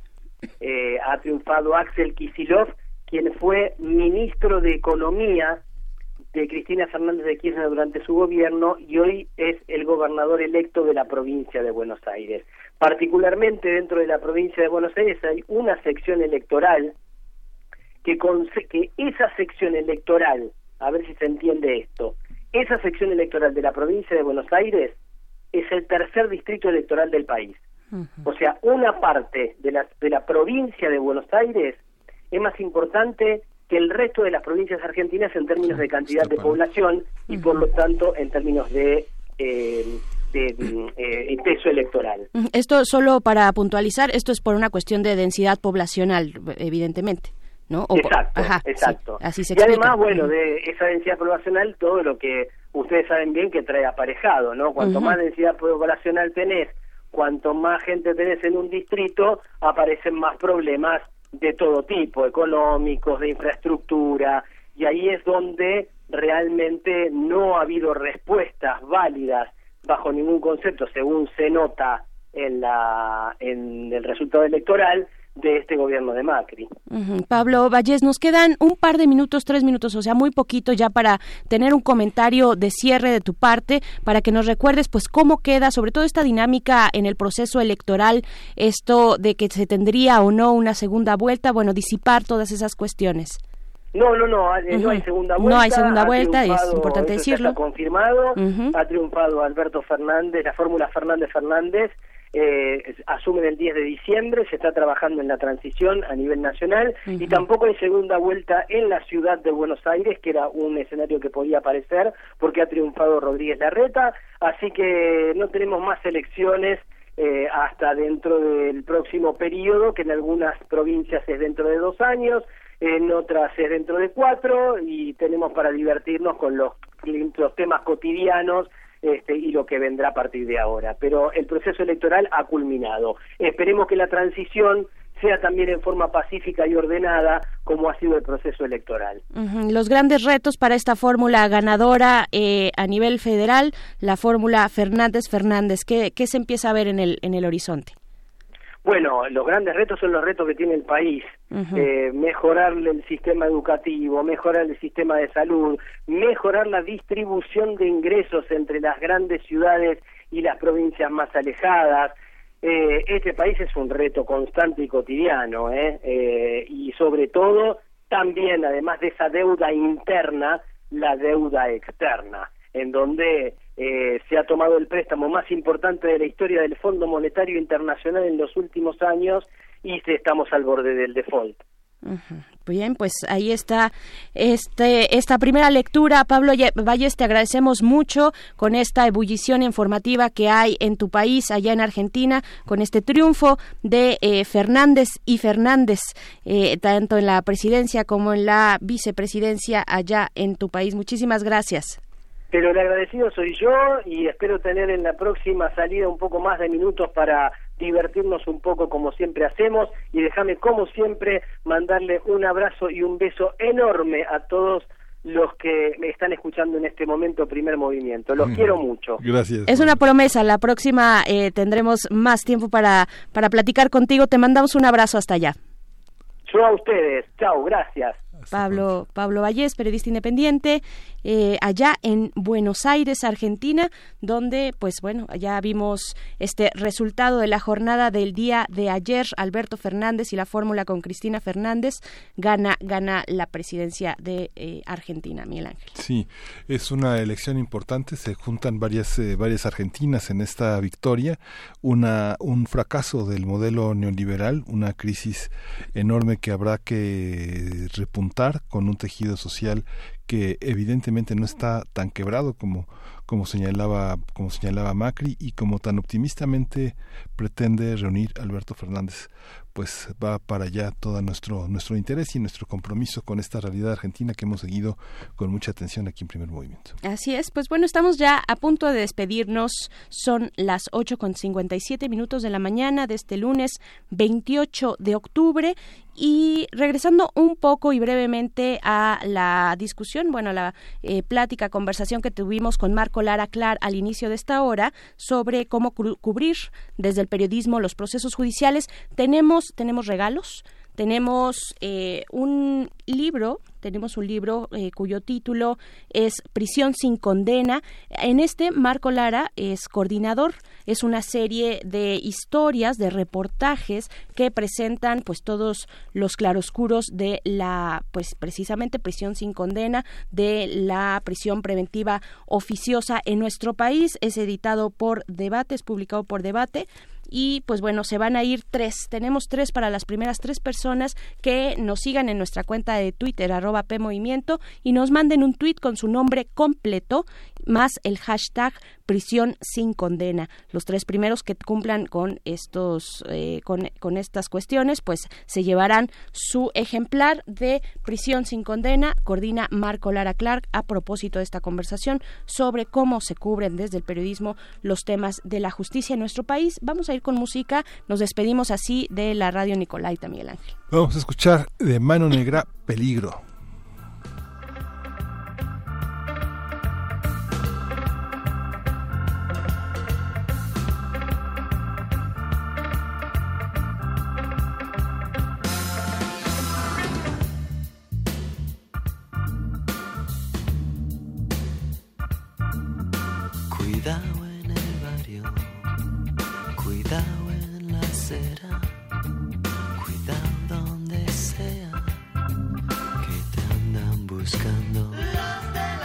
Seguridad. Cuidado en el campo, cuidado en la frontera, cuidado donde sea que van complotando. Peligrosos del barrio de Guatemala, peligrosos del barrio de Nicaragua.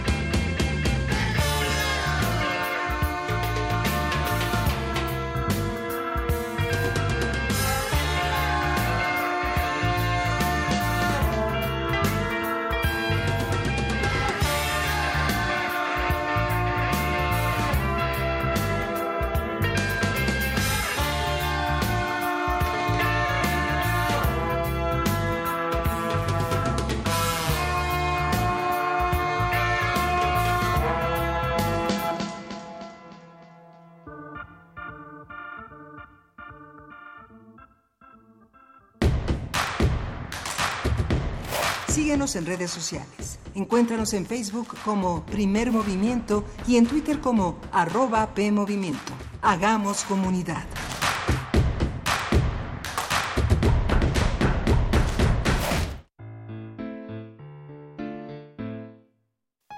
Hay historias de principios confusos y finales abiertos, de personas abstractas y tonos variopintos.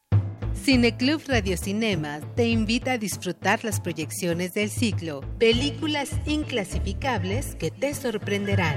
La Bestia de Valerian Borowczyk, La Mujer de Arena de Hiroshi Teshigahara, La Noche del Cazador de Charles Lawton, Tetsuo, El Hombre de Hierro de Shinya Tsukamoto. Y Sobreviviendo a la Vida de Jan Mayer todos los miércoles de octubre a las 18 horas en la sala Julián Carrillo de Radio UNAM. Entrada libre. Hay historias tan extrañas que creerás que rebasan la realidad. Radio UNAM. Experiencia sonora.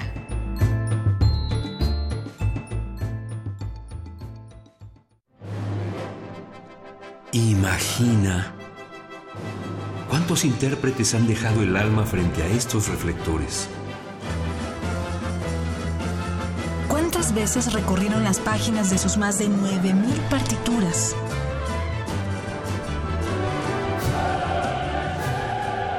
¿O cuántos corazones han levantado en más de ocho décadas? Eso es experiencia sonora.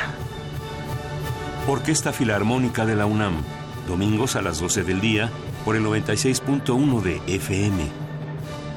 Radio UNAM Experiencia Sonora.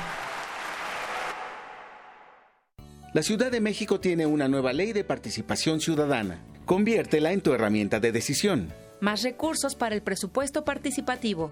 Opinión sobre las determinaciones de la jefatura de gobierno y de tu alcaldía. Decisión sobre la permanencia en el cargo de personas electas. Más información en www.ism.mx. Son tus derechos. Ejércelos con tu opinión y voto.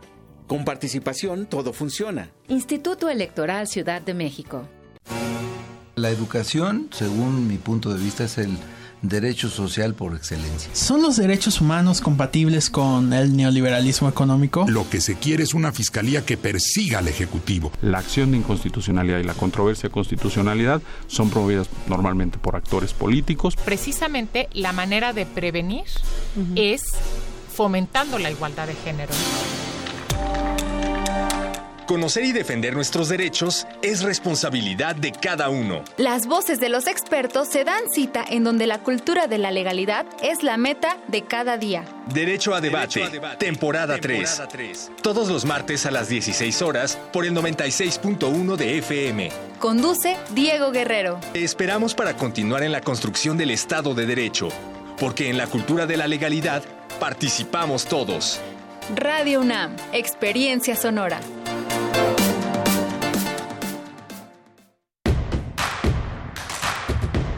Encuentra la música de primer movimiento día a día en el Spotify de Radio UNAM y agréganos a tus favoritos.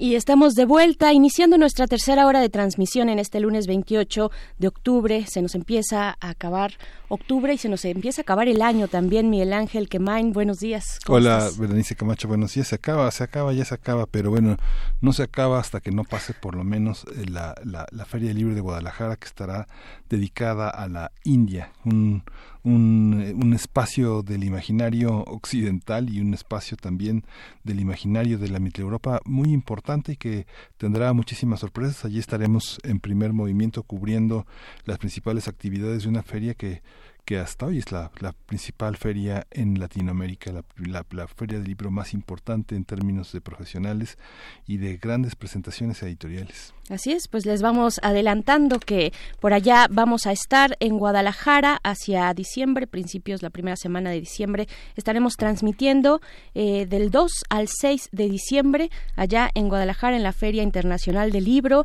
Eh, pues eh, acérquense si es que nos sintonizan desde allá o si van a eh, visitar esta feria, si tienen ese privilegio y esa posibilidad de andar por allá, pues bueno, nos gustará mucho saludarles y pues bien, saludamos también a pues a todos los que nos sintonizan, no solamente a través del 96.1 de FM, donde transmitimos aquí en la Ciudad de México Adolfo Prieto 133, sino aquí en la Colonia del Valle, sino también en nuestra plataforma digital en la página de Radio UNAM, que es radio.unam.mx y pues bueno, como todos los lunes, invitándoles a revisar la Gaceta universitaria. Una de las notas que me ha llamado la atención, Miguel Ángel, es esta cuestión de que México, México es el primer consumidor de refrescos en el mundo.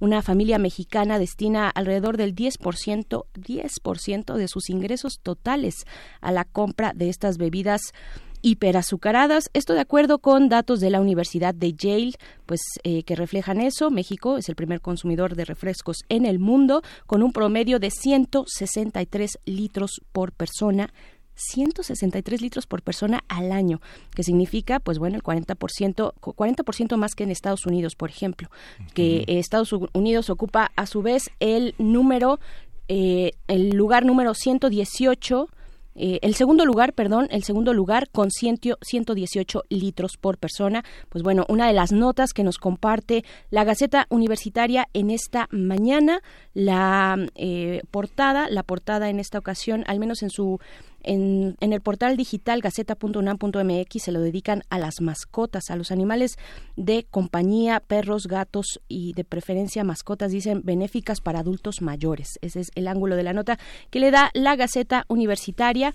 Pueden entrar o consultarla de manera física si tienen oportunidad. Y pues bueno, eh, con esto, antes de irnos a la poesía necesaria, pues decirles que en esta ocasión la mesa del día se la dedicaremos a un acercamiento sobre lo que ocurre entre Siria y Turquía en esta franja, franja norte de Siria, donde se encuentran asentadas las poblaciones kurdas, pues bueno, un acuerdo, un nuevo acuerdo muy interesante eh, al frente Rusia en este acuerdo, pues orquestando las negociaciones de este conflicto. ¿Dónde queda Estados Unidos? Pues bueno, eso lo conversaremos con el doctor Moisés Garduño, profesor de la Facultad de Ciencias Políticas y Sociales de la UNAM, especialista en estudios árabes e islámicos contemporáneos.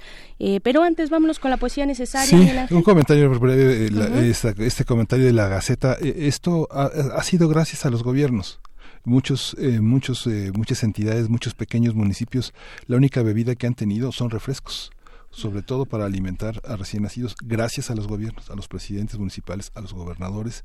Yo creo que eso, de, eso, eso, este, viene un cambio, ¿no? La ley de salud prevé un cambio en el uso de, estos temas, porque es increíble cómo llegan los, los refresqueras, las refresqueras, las cerveceras, pero no llegan servicios de salud, ¿no? no, no llegan libros de texto, no llega, pero ellos sí llegan y eso es gracias a los gobiernos corruptos, ¿no? También. Así es, así es. La cobertura amplia que tienen estas eh, industria refresquera, pues bueno, también viene al caso mencionar solamente la nueva ley aprobada sobre etiquetado de alimentos, ¿no?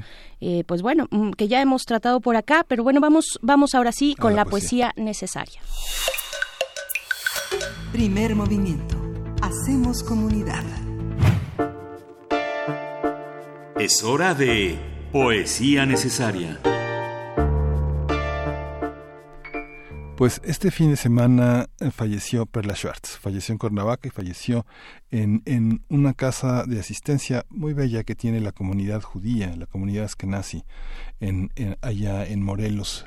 Perla Schwartz eh, eh, fue una poeta muy, muy conocida por todo el ámbito cultural, más de 30 años más de 30 años dedicada al periodismo cultural, a la traducción, a la divulgación de la poesía. Fue una de las primeras eh, periodistas, una de las primeras estudiosas del tema de literatura y de, de, feminidad y escritura, una preocupación que ella eh, manifestó en un trabajo que hizo muy interesante sobre Rosario Castellanos, que tituló Mujer que supo latín. Hizo un libro también, El quebranto del silencio, Mujeres poetas suicidas del siglo XX, que publicó en 89, justamente uno de los libros señeros en este panorama de los años 80, comercializado sobre todo aprovechando la industria editorial esta coyuntura de la presencia de nuevas mujeres en la poesía y en la narrativa. Eh, Perla jugó un papel muy importante, pero también hizo una labor como poeta interesante, El trazo de la memoria, que publicó a mediados de los 80, Diálogo interminable con mi padre, una reflexión permanente sobre la genealogía, las confesiones de una divo viuda, que finalmente era como una etiqueta que ella se puso uno no uno se encontraba permanentemente a Perla Schwartz en muchísimas actividades, cosa que es sintomática porque implicaba una, una errancia, un nomadismo muy, muy, muy poderoso, pues eh, esta eh, es una de las últimas imágenes que de ella misma publica en su blog, yo soy Perla Schwartz, es eh, esta, esta trayectoria de una mujer que estudió periodismo en la Escuela de Periodismo Carlos Septién García. Dice, la señora P, dice, la señora P confronta su imagen frente al espejo. Es inevitable, su cuerpo se ha expandido y su rostro ha adquirido nuevas arrugas en su cartografía. La vida pasa en, sus, en un suspiro, se dice, pero lo importante es seguir viviendo. Sabe que su vida no ha sido fácil, pero sí sumamente intensa, y ello la congratula, sobre todo cuando se transfigura en una cascada de palabras, cuando se pone a encantar la palabra. Sin la escritura ahora estaría peor que una rana aplastada. Se sabe vida lectora, la lectura acompaña hasta el alma más solitaria. Ha tenido muchos y muchas escritores y escritoras de cabecera, pero sin duda Camus la ha acompañado durante años, sobre todo el extranjero. Más de una vez se ha sentido alma gemela de Meursault. Ahora es Paul Oster su mejor compañero de viaje por ese azar que entrecruza cada uno de sus libros. Lo ha leído en un poco más del 90%. Paul, el trotamundos, a través de la metaliteratura. Pero hoy la señora P no quiere ponerse demasiado intelectual más bien quiere aterrizar en el planeta Tierra y ya no surcar por esa nubosidad variable de Carmencho. No le ha funcionado la ecuación de su hipersensibilidad con su fantasía desbordada. Más de una ocasión ha estado al borde de la locura. Hoy, por fortuna, con poco más de seis décadas terrestres, ya no es una desbocada amazona de las mil calles y avenidas, sino una pasible dama de agua. Irremediablemente es una adicta a la tristeza, pero ha aprendido a gozar del revoloteo de una mariposa. Tras cinco años de un juego de serpientes y escaleras, la luz ha vuelto a presidir sus días y sus horas, y ello la hace muy feliz, así como esa gran familia de amigos que ha recogido a lo largo del camino. Podría decir con Nervo, vida nada me debes, vida estamos en paz, y con Violeta, gracias a la vida que me ha dado tanto. Es una señora que aún conserva alma de adolescente, está dispuesta a emprender nuevas aventuras. Ha superado su síndrome de romántica incurable, pero aún se deja guiar por Pascal. El corazón tiene sus razones que la misma razón desconoce. Su hijo lejos, pero cerca. Ella en su aquí y ahora con una brújula que ya no se desorbita. La señora P, al fin, ha conseguido el equilibrio de su yin yang. Se deja mecer por una suave saudade permite que sus ángeles cósmicos la cuiden. Vamos a acompañarlo con el concierto para cello número uno de Chostakovich, interpretado por Jojo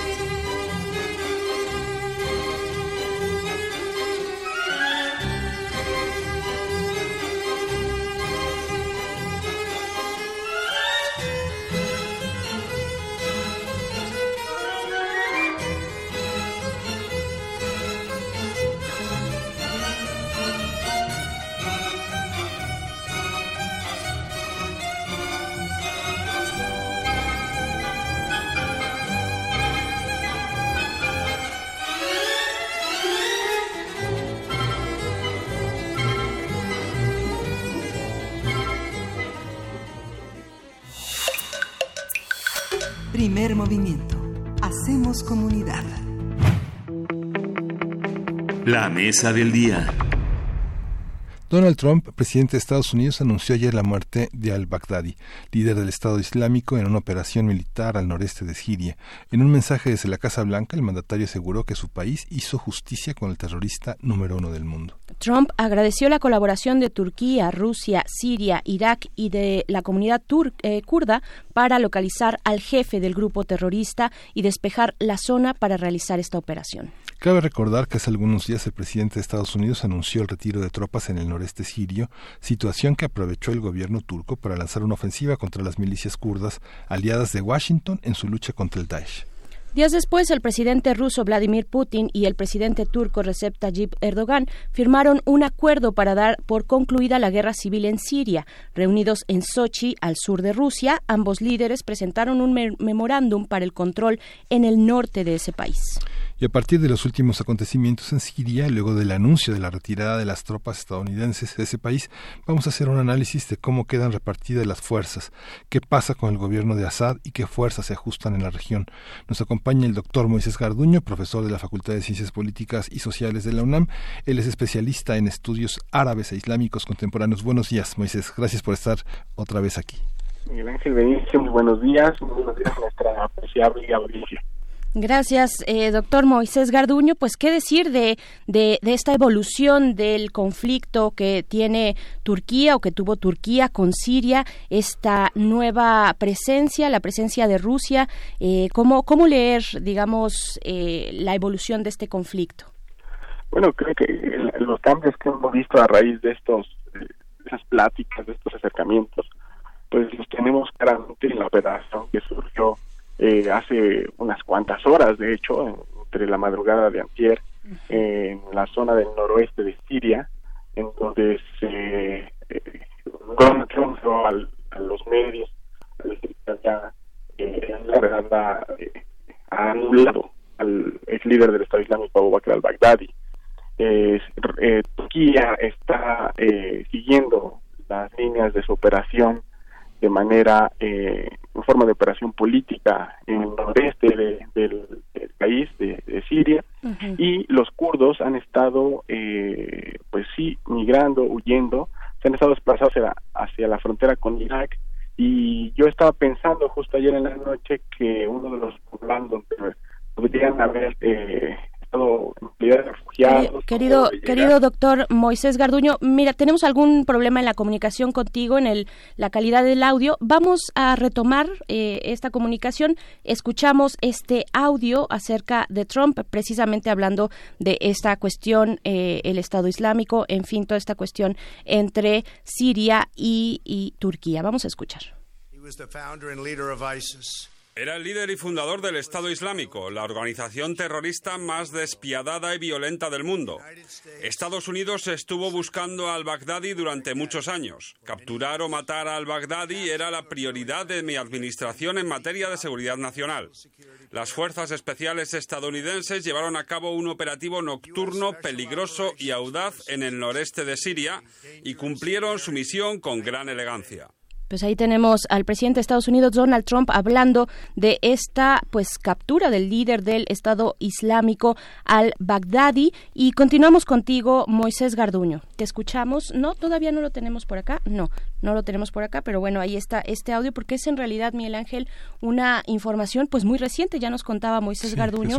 Esto salió hace unas horas, exactamente. Está siendo reseñado pues por todos los diarios internacionales. ¿Quién es este, este hombre, este personaje, al-Baghdadi? líder del Estado Islámico, bueno, una importancia em, eh, mayor, mayor la que tiene esta, pues, este personaje. Doctor Moisés Garduño, ya estamos contigo. Sí, gracias. Este, Te escuchamos bien. Está diciendo que la, parte de los kurdos que está yendo de Siria está llegando probablemente a la provincia de Deir ez-Zor, que de todo el país árabe es el, la zona que tiene más petróleo. Eh, en, con base en las comunicaciones que ha tenido Estados Unidos con el general Robert White y Mahmoud Barzani, el ministro regional del Kurdistán, pretendo que las razones que llevaron a la captura o a la anulación de Abu Bakr al-Baghdadi provienen de la coordinación del ejército norteamericano con las fuerzas de seguridad del gobierno regional del Kurdistán. Entonces, cuando Trump agradece a los kurdos por haber apoyado esta operación, así como los turcos, como a diferentes agentes de inteligencia que trabajan en el terreno, pues se refiere más a los kurdos iraquíes, más que a los kurdos que abandonó y que, bueno, ese abandono ocasionó la reciente intervención militar turca en el norte de Siria. Entonces, este es más o menos el resultado que tenemos de estos eh, realineamientos y de esos acercamientos entre Estados Unidos, Turquía, y también entre Rusia y Turquía que hubo eh, días antes de la de la anulación de Abu Bakr al-Baghdadi.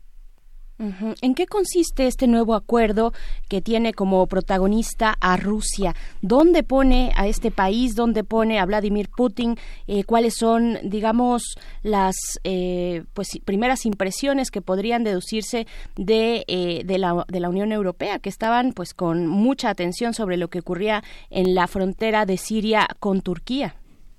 Sí, yo creo que Rusia es el principal el principal actor que se beneficia de estas eh, pláticas y de estos acercamientos. Rusia es el único actor que tiene excelentes relaciones con todos los actores incluidos en Siria. Y para Rusia, cualquier acuerdo, incluso el que hayan alcanzado Donald Trump y Erdogan con respecto a la operación del norte de Siria, es un acuerdo que beneficia el funcionamiento de actor como se conoce Broker Act, que es este actor mediador pragmático por medio del cual no, se pueden alcanzar cualquier tipo de acuerdos de carácter estratégico o de carácter diplomático. El papel en el que queda Rusia es un papel de actor eh, imprescindible para cualquier tipo de contacto y de cualquier tipo de acuerdo mediante a largo plazo en el país en el país árabe. ¿Cuáles son los puntos de este acuerdo eh, y, dónde queda también pues Estados Unidos en, en esto y cómo eh, bueno ya nos comentabas el papel que retoma Rusia como negociador como persona mediadora eh, esta presencia mediadora de, de, Rusia. Cuáles son estos puntos de acuerdo cómo queda esta franja norte de Siria bueno el primer punto es que Turquía deje de bombardear este esta franja de 30 kilómetros. Eh, Turquía acepta a reserva de que eh, se tomen las medidas de seguridad necesarias para evitar transferencias de población hacia la frontera turca. Segundo, eh, tiene que ver con la eh, el, el compromiso de los Estados Unidos de mantener una línea de seguridad en la frontera entre Siria e Irak, razón por la cual diferentes tropas norteamericanas pasaron desde Irak a Siria en esta provincia de Deir conocida como la, la joya de Siria, ¿no? que es para variar una provincia petrolera. Se sacan de esa provincia eh, 40 mil eh, eh barriles, 40 mil millones de barriles este, diarios. Entonces es una cantidad eh, tremenda, 40 mil barriles diarios, perdón, 40 mil barriles de petróleo diarios. Es una cantidad tremenda para Siria, que es un país que no se conoce por su eh, poder energético. Y eh, bueno, ahí tenemos un cordón también de, seguridad que Rusia había criticado meses antes porque había acusado a Estados Unidos de explotar de manera clandestina y ahora parece que las tropas ya están ahí eh, con el beneplácito ruso también. eh, por otra parte, y es, eh, este, es muy importante también tomar en cuenta el papel de los actores kurdos que han estado negociando con el gobierno de Al-Assad para que el ejército sirio se traslade a la, a la provincia de Manbij, al noroeste del país, para hacer un frente terrestre a las posibles incursiones de Turquía a través del Ejército Libre Sirio, que es uno de sus grandes aliados, hoy conocido como el Frente Shams y liderado por una persona que es eh, Abdullah al-Yulaini, eh, un acérrimo rival del Estado Islámico. Sí, tenemos que cerrar ya esta conversación eh, por el tiempo, Moisés, pero eh, verdaderamente para concluir así como en un minuto, realmente la, la, muerte de al-Baghdadi sí representa el desmantelamiento del Estado Islámico. lamentablemente no. Yo primero quisiera decir con respecto a eso, querido Miguel Ángel, que los verdaderos héroes de la lucha contra el Estado Islámico, y no solo contra Abu Bakr al-Baghdadi, sino de toda la organización, son los ciudadanos. Los ciudadanos sirios y iraquíes que fueron los principales objetivos de asesinatos, secuestros y extorsiones por parte de aquella organización. Y fueron estos ciudadanos los que resistieron por mucho el auge islamista después de la ocupación de ciudades importantes como Raqqa y Mosul. En ese sentido, hay que recordarle al presidente Trump, quien está tratando de festejar un mérito como si fuera propio, que la lucha contra el Estado Islámico ha sido un largo proceso en el que han participado múltiples actores como la Turquía, Bagdad, incluso Irán y, hasta los sirios que después abandonó, de hecho. Entonces, es, hay que decirlo en primera instancia, ¿no? El verdadero estado los ciudadanos, pero la desaparición de Abu Bakr al-Baghdadi no implica lamentablemente pues el fin de los movimientos extremistas en Oriente Medio es muy importante recordar que organizaciones como Al Qaeda o el mismo Estado Islámico, la de la destrucción de sociedades enteras en Afganistán, Siria e Irak, una catástrofe generalmente proveniente de la en gran medida de la ingeniería militar extranjera que se identifica en nuestra de estudio. Todo lo anterior ha provocado que elementos como el dolor, la desesperación, la violencia y el sectarismo pues, fueron el mejor caldo de cultivo para el renacimiento de esos grupos que canalizaron a su vez este resentimiento social contra los ocupantes, lo cual se hace en el discurso de odio que les caracterizó durante su existencia, particularmente eh, versables los medios de comunicación y de manera muy en Internet. Entonces, mientras esta situación de intervención externa, violencia, sectarismo, pobreza, apoyos de Moscú como a Bashar al-Assad o de Washington a al-Mahdi, el primer ministro de aquí, lo que vemos en Líbano, las protestas eh, populares, las protestas violentas en Irak que han dejado 240 muertos, lamentablemente siento que esto no, no va a ir, no va a parar, va a ir lamentablemente eh, aprovechando esta urgencia, los índices de pobreza y desempleo que siguen eh, apareciendo en, esta región, ¿no? Y lo digo con tristeza porque pues son cosas que a mí me gustaría decir en otro, en otro momento, que, el yihadismo es uno de los grandes problemas de la región, pero también conectado con el intervencionismo extranjero. Así es, doctor Moisés Garduño, fíjate que no podemos eh, establecer bien esta comunicación contigo. Te invitamos a que más adelante, eh, en, otra ocasión, podamos platicar, darle seguimiento a lo que significa pues esta entrada de Rusia, vaya todo lo que, no solamente la entrada de Rusia, sino todo lo que significa eh, este nuevo panorama o este panorama distinto, este cambio en el conflicto que se tiene pues en la zona de Siria, de, de, la población turca eh, kurda y también con Turquía. Eh, bueno, cómo se están moviendo todas estas cuestiones. La cuestión del petróleo, por supuesto, muy importante. No podemos recuperar ahorita una buena calidad de audio, contigo, pero este, pues prometemos recuperarla más adelante en otro momento. Doctor Moisés Garduño, te, mandamos un abrazo. Un abrazo fuerte, traté de mandar un escrito también para que esté al servicio de la comunidad y nuestros y te lo vamos a agradecer muchísimo también de este lado. Eh, te mandamos un abrazo y muy buen lunes.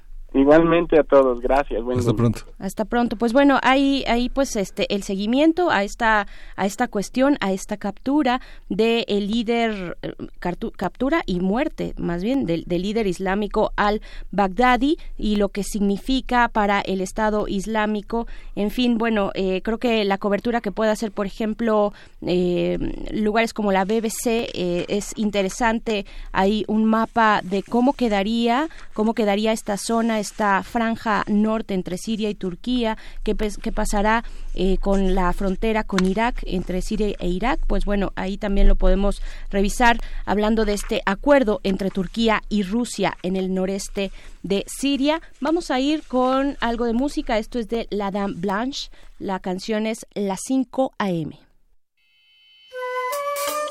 La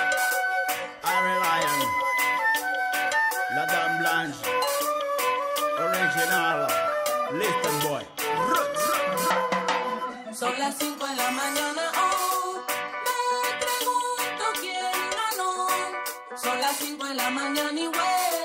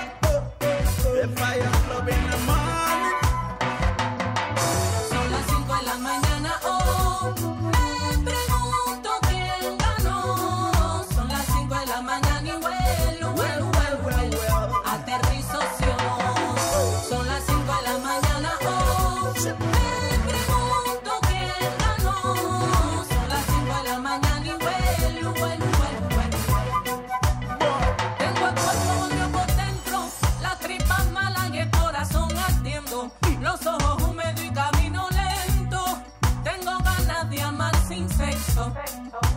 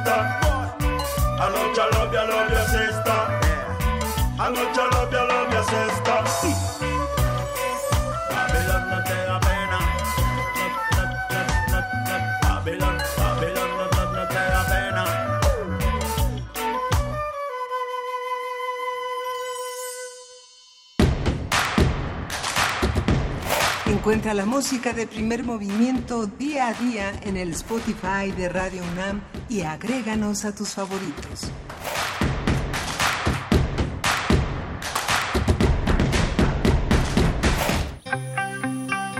Biosfera en equilibrio. Y como cada lunes ya está en la línea de primer movimiento la doctora Clementina Equigua, bióloga y doctora en ciencias de la Facultad de Ciencias de esta universidad. También es divulgadora del Instituto de Ecología y en esta ocasión pues llega a, a su sección Biosfera en Equilibrio para hablarnos del suelo que sostiene nuestros bosques. Bienvenida, doctora Clementina, ¿cómo estás?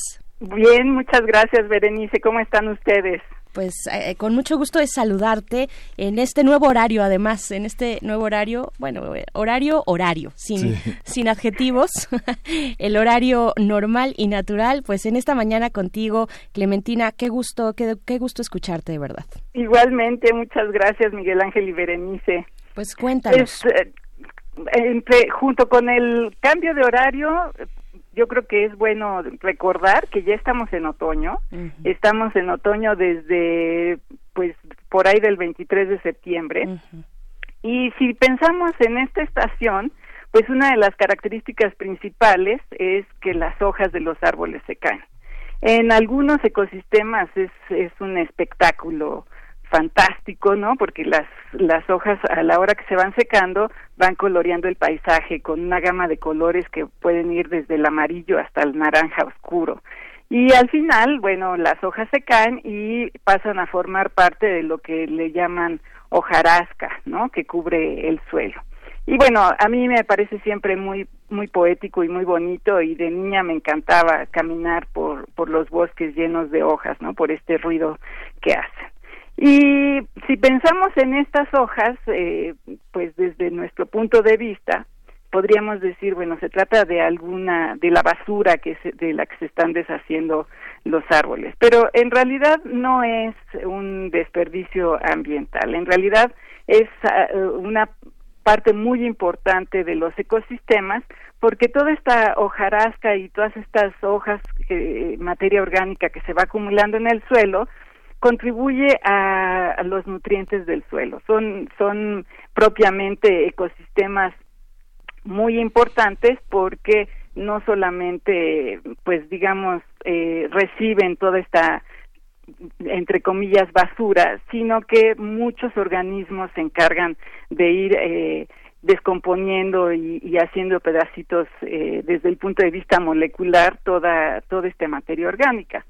Y pues por supuesto los primeros que aprovechan nuevamente estos materiales son los mismos árboles y eh, pues es una cantidad de nutrientes que, que mantienen con vida los bosques en todo el mundo. En cualquier bosque o selva, cada hoja que cae es muy importante para la formación de los suelos. Y bueno, los árboles, de donde vienen las hojas, también juegan un papel muy importante en, en, el, en la vida de los suelos porque las raíces van mucho más profundo de lo que pues se puede imaginar y si llegan a la profundidad adecuada pues logran fragmentar lo que es la roca madre, ¿no? A partir de donde eh, de donde se han ido surgiendo eh, el suelo, ¿no? Y van de ahí recuperando más eh, nutrientes, más eh, compuestos que son útiles para todo el, el ecosistema. Eh, pues las raíces son una estructura que va da apoyo al árbol mismo y eh, contribuye de alguna manera a disminuir la erosión. Es una relación recíproca en la que el suelo sano favorece el crecimiento de las plantas al proporcionarle nutrientes y la cubierta arbórea de los bosques previene su degradación y a su vez aporta nutrientes. Pero, eh, ¿qué sucede cuando se pierden todos estos bosques? Bueno, pues en 2015 la FAO calculó que se perdió el 6% de la cobertura original de los bosques.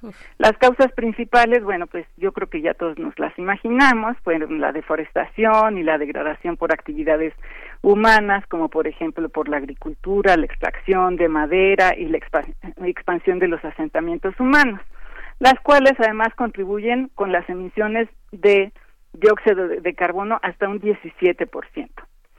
Cuando se pierde la vegetación de un ecosistema, con frecuencia no consideramos que hay carbono también almacenado en el suelo. Y este CO2 está atrapado por la intermediación de las plantas y la actividad de los organismos que viven en el suelo.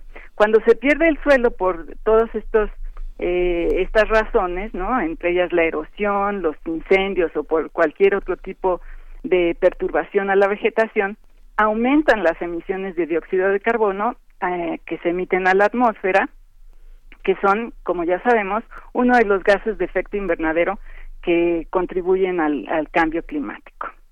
Los científicos han calculado que aproximadamente cuando se deforesta un lugar, se pierde aproximadamente el 40% del carbono del suelo. Sea, es una, una cantidad que, que no consideramos mucho, ¿no? Nada más pensamos, pues ya se perdió un cachito con las plantas, pero en el suelo se pierde pues casi la mitad. Desafortunadamente, todos estos estudios eh, en el que se estiman qué sucede con la deforestación en, en términos de emisiones de CO2, pues no se calcula o subestiman que eh, eh, las emisiones de CO2. Y para esto, bueno, eh, recientemente la doctora Nadia Santini de nuestro instituto y un grupo de investigadores de nuestro mismo instituto, el Instituto de Biología de la CONAVIO y de varias universidades de Australia, analizaron cada uno de los elementos que determinan que el carbono se almacene en un ecosistema y además estimaron la cantidad de carbono que se almacena en los suelos de los bosques mexicanos y cuánto CO2 se libera a la atmósfera por la deforestación. El trabajo lo publicaron en una revista que se llama Forest Ecology and Management.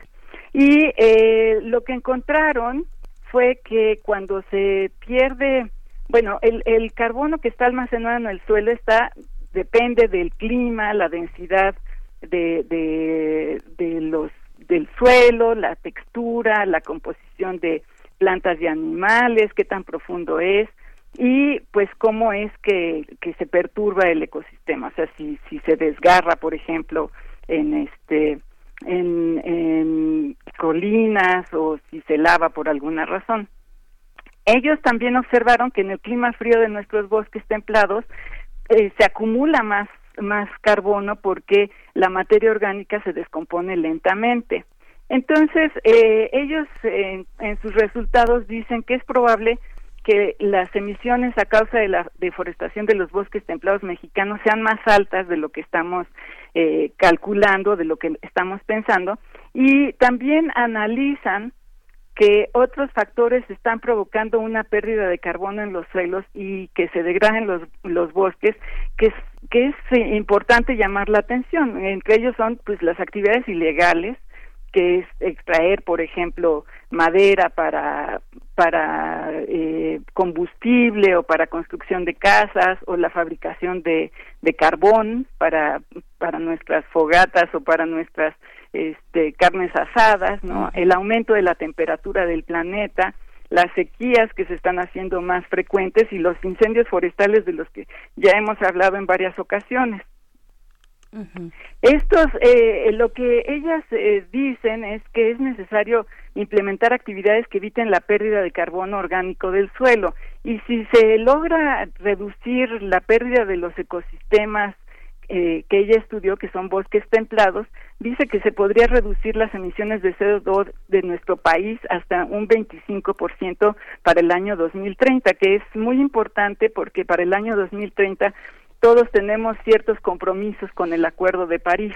Entonces, proteger los bosques sería muy importante y ellos lo proponen pues controlando y manejando los incendios. Ahorita, por ejemplo, se está incendiando la región de Baja California, eh, reforestar con especies endémicas y especies nativas algunos ecosistemas, permitir que los bosques se conecten entre ellos y eh, sobre todo que se permita que existan estas estos bosques que cubren a diferentes alturas que se roten los cultivos, que se reforesten las tierras agrícolas abandonadas. Y para nosotros, eh, esta es una recomendación propia, y eh, ahora que se acercan las fiestas de diciembre, pues que contribuyamos al bienestar de estos bosques consumiendo árboles nativos cultivados para este fin. Podemos ir a la infinidad de plantíos que se siembran eh, cerca de la Ciudad de México o de las principales ciudades de nuestro país con árboles nativos y que busquemos las, la- los árboles que, que han sido cultivados con prácticas amigables con nuestros ecosistemas. Ujú, Claro. ¿Cómo, ¿Cómo es eso, doctora? ¿Cómo podemos identificar, doctora Clementina Equigua, por ejemplo, esto que, esto que nos pones ahora en esta época que ya se acerca Navidad, para el caso, tal vez pongámoslo de la Ciudad de México, ¿no? Que eh, la mayor parte de la audiencia ahorita nos escucha desde este lugar, desde esta ciudad. ¿Cómo podemos identificar cuando una oferta de árboles navideños es, eh, ha tenido este cuidado, tienen esta precaución de no deforestar, sino de eh, pues darle tal cual el cuidado necesario a, a los árboles que van a vender. Bueno, un- una cosa que está sucediendo, por ejemplo, es que si vamos a los mercados, muy probablemente a la hora que revisemos las etiquetas, ¿no? Por ejemplo, en los mercados de flores eh, y en los mercados tradicionales, a la hora que compras los arbolitos vienen con etiquetas que dicen importado de Canadá o importado de Estados Unidos y han tenido varios problemas con estos arbolitos porque muchas veces vienen contaminados con animales que pueden convertirse en plagas, con algunos insectos. En las zonas en donde hay esta actividad de ir a cortar tu propio arbolito, pues llegas y, y sí es posible detectar pues cierto bienestar eh, si encuentras pues a lo mejor especies nativas que ellos te lo te lo van a decir eh, un poco conocer a la gente que está ahí trabajando platicar con ellos preguntarles no un poquito sobre si qué especies están están sembrando no Eh, hay varias especies nativas eh, que yo podría ponerles por aquí en en eh, en Facebook y Twitter cuáles especies podrían ser, pero y, y cómo se llaman los nombres comunes, ¿no? Escoger esos árboles. Tú también lo notas cuando ves, sientes el aroma eh, de, del suelo, ¿no? Cuando estás ahí, sientes que hay pues este este olor a bosque, digamos, ¿no? Se siente el suelo más pachoncito, eh, se puede preguntar incluso qué usan, pa- si se usa algún tipo de, de pesticidas o cosas por el estilo. O sea, en esta, en esta conversación casual que puede haber con, con las personas que, que manejan esos lugares, puede uno enterarse bien qué es lo que está pasando, ¿no? Y bueno, a lo mejor yo podría buscar algunas, eh, eh, algunas personas que están sembrando eso creo que en algunos ejidos por ejemplo en, en el estado de, de México están contribuyendo a este tipo de prácticas no. ¿Cuál es la relación entre, entre los bosques y, y la agricultura, Clementina? Eh, sabemos que, digamos, los pequeños agricultores representan el 47% de la agricultura nacional. Toda esta idea, por ejemplo, en China representa el 3.7 del Producto Interno Bruto la, la agricultura y hay una, hay una constante interacción con el tema del bosque, que es algo muy fuerte. La, la propiedad, el régimen de propiedad eh, de estos pequeños agricultores pues más o menos lo que calculaba el INEGI era que más o menos más o menos no que es así como entre productores privados y privados cada unidad productiva tiene alrededor de 40 hectáreas pero estos pequeños productores tienen 2.7 hectáreas son los que hacen calabaza frijol maíz blanco este maíz dorado, todo la- los, los- los tres eh, tipos de maíz fundamentales que tiene la agroindustria, eh, que es, que, que es lo que consumimos todos los mexicanos. ¿Cómo, ¿Cómo se relaciona esto con los bosques? ¿Hay alguna reglamentación? ¿Hay alguna, hay algún avance? ¿Cómo lo ven desde el punto de vista de la biología y la, y la ecología? Pues ahora lo que se están buscando son todas estas prácticas que se llaman agroecología, en el que se está de alguna manera tratando de promover que hayan eh, prá- prácticas más amigables. Y esto quiere decir, pues a lo mejor que los predios sean un poquito más, más pequeños, que se utilicen sistemas naturales para fertilizar, ¿no? Por ejemplo, la composta. Se está estudiando cómo es la composición de, de, este- de los suelos, ¿no? En términos de bacterias, eh, cómo, cómo es la, la composición de, de la flora bacteriana para que hacerlos un poco más productivos. Por ejemplo, se ha observado que en los eh, las zonas que son taladas eh, con mucha eh, eh, son muy grandes, digamos, los, los lugares donde se siembra. También hay un detrimento en el número de polinizadores que están haciendo sus actividades en los propios cultivos. Entonces, se está eh, buscando de alguna manera regresar a, estos sistemas en los que se respeten de alguna manera los bosques que le dan eh, sustento a polinizadores y otras eh, otras cosas, ¿no? Y eh, y como digo, pues de alguna manera mantener cierta salud en los ecosistemas de manera natural. Fíjate, doctora Clementina Equigua, que muy temprano en la emisión de hoy, por ahí de las 7.20 de la mañana, estuvimos platicando con la doctora Leticia Merino del SUSMAI y en algún momento eh, surgió el tema de este programa del gobierno federal Sembrando Vida. ¿No? Ajá. Ajá, y ella pues hacía, hacía una crítica, ella nos estaba comentando sobre un libro publicado la semana pasada que se titula Crisis Ambiental en México, Ruta para el Cambio, y bueno, en algún momento caímos, eh, tocamos este tema, el tema de Sembrando Vida, que es básicamente un programa que incentiva a, a, pues a sujetos agrarios a establecer sistemas productivos agroforestales, ¿no? Con cultivos tradicionales, una combinación, digamos, eh, en esta cuestión de los árboles maderables y, y frutales.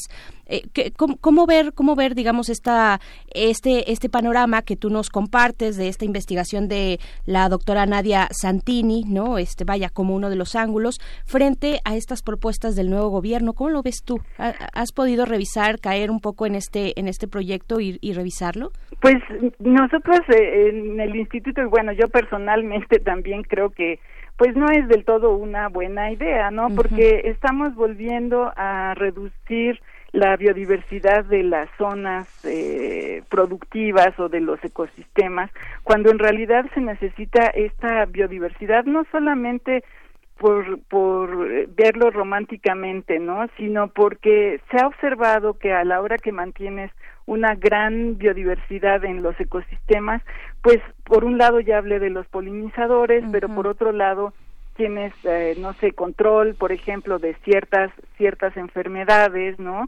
incluso enfermedades que se nos pueden contagiar a nosotros. En en algunos hay que podríamos hablar más adelante de esto no. Eh, cuando tú tienes una mayor diversidad de de, de- especies que podrían ser transmisoras de los organismos, de alguna manera se, se eh, las, las enfermedades se difuminan, digamos, ¿no? Entonces es más difícil que puedan saltar hacia el ser humano. Esto tendría yo que explicarlo con un poco más de calma, Sí. pero ese es eh, algún factor, por ejemplo, ¿no? Entonces la biodiversidad no solamente es, digamos, una necedad de los biólogos, sino que es eh, algo que también permite que el ecosistema funcione mejor, que dé mejor sus servicios ambientales y si estamos eh, hablando de, no sé, un número eh, pequeño de especies, aunque sean maderables y aunque sean útiles, puedes hacer que haya mayor propensión a que los mismos árboles no sobrevivan, ¿no? Que sean más propensos a enfermedades,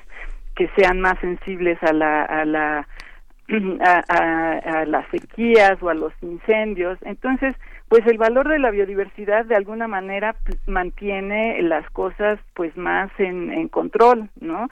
Y, y no lo está, o sea, eh, eh, incluso ha habido por ahí el rumor, yo no lo he comprobado, pero ha habido el rumor de que de alguna manera la gente ha estado talando los bosques y las selvas eh, nativas para cambiar el uso del suelo con este pretexto, ¿no? Dice, dice- o, o han incluso echado por la borda proyectos de reforestación diciendo, bueno, ahora vamos a reforestar con estos árboles. Entonces, pues no, la, la verdad es que no, no estamos muy de acuerdo con, con esta, pues esta idea, ¿no? De alguna manera lo que se debe hacer es promover que se restauren los ecosistemas pues de la mejor manera posible. Por supuesto. Bueno, pues ya para, para despedirnos, doctora Clementina Equigua, fíjate que nos hicieron una llamada a nuestra, eh, por parte de nuestra audiencia, Fernando Sierra nos llamó a cabina y, y dice, no se habla, generalmente no se habla de árboles antiguos y su cuidado, es un tema olvidado.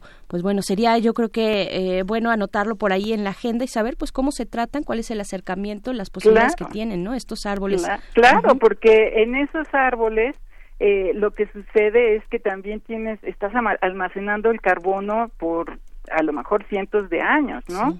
Entonces sí es importante proteger los árboles viejos. Aquí en la Ciudad de México tiramos a diestra y siniestra árboles viejos y sentimos que ya estamos compensando eh, este daño ambiental sembrando árboles nuevos, ¿no? Pero para que el, el, el servicio ambiental que proporcionaban esos árboles viejos se restablezca, tiene que pasar mínimo unos 20, 30 años.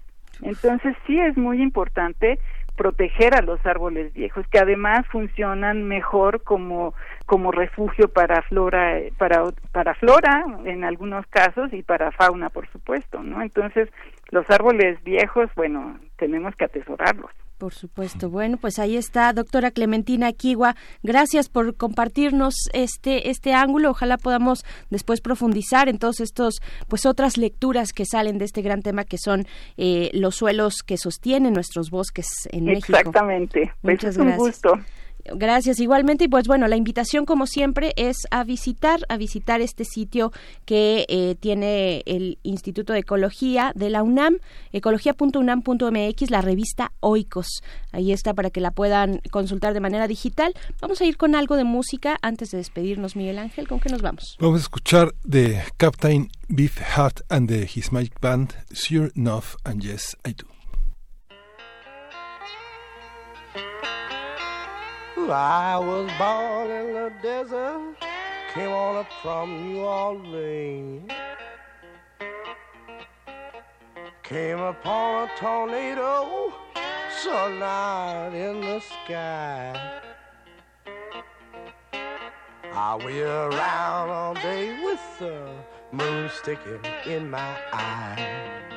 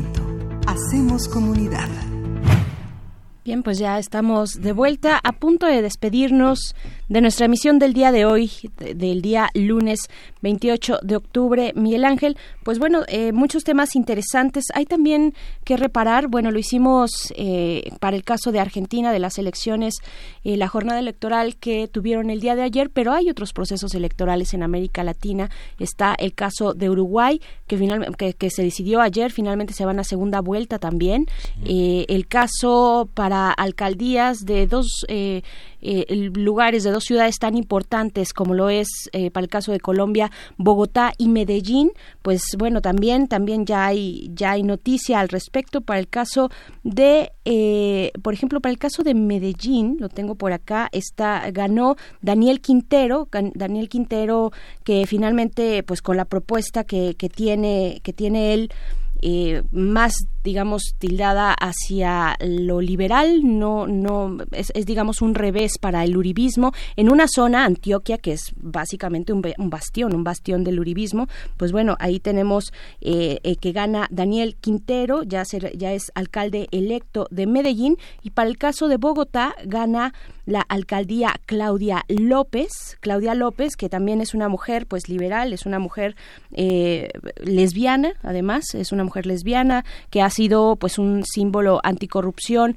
en, en, en el país, en, en Medellín, en Bogotá particularmente, pues bueno, ahí está este revés, sí al uribismo, pero también a las políticas, eh, pues a las políticas neoliberales, ¿no? Yo creo que es un poco lo que se está expresando a lo largo y ancho de América Latina con estos procesos electorales y con otros procesos, digamos, sociales, lo, vimos y lo estamos viendo en Chile, en fin, en otros lugares eh, a los cuales pues hay que reparar, hay que ir, observar, hay que observar desde estos micrófonos, pues lo hemos estado haciendo de alguna u otra manera en cada uno de estos puntos, pero bueno, ahí está lo que se decidió este fin de semana en estos puntos de América Latina, ¿no? Sí, y continuaremos informando a lo largo de esta semana qué ha pasado en estos en esta en esta periferia latinoamericana con el tema con el tema electoral y con muchos otros temas que nos eh, que nos que nos preocupan y que con los cuales estamos comprometidos desde México. Así es, pues bueno, nos despedimos ahora sí. Gracias, gracias por sus comentarios en redes sociales. Eh, nos encontramos el día de mañana en punto de las 7 pasaditas, las 7 de la mañana y pues bueno, nos despedimos ya. Sí, esto fue primer movimiento. El mundo desde la universidad. Radio UNAM presentó Primer Movimiento. El mundo desde la universidad.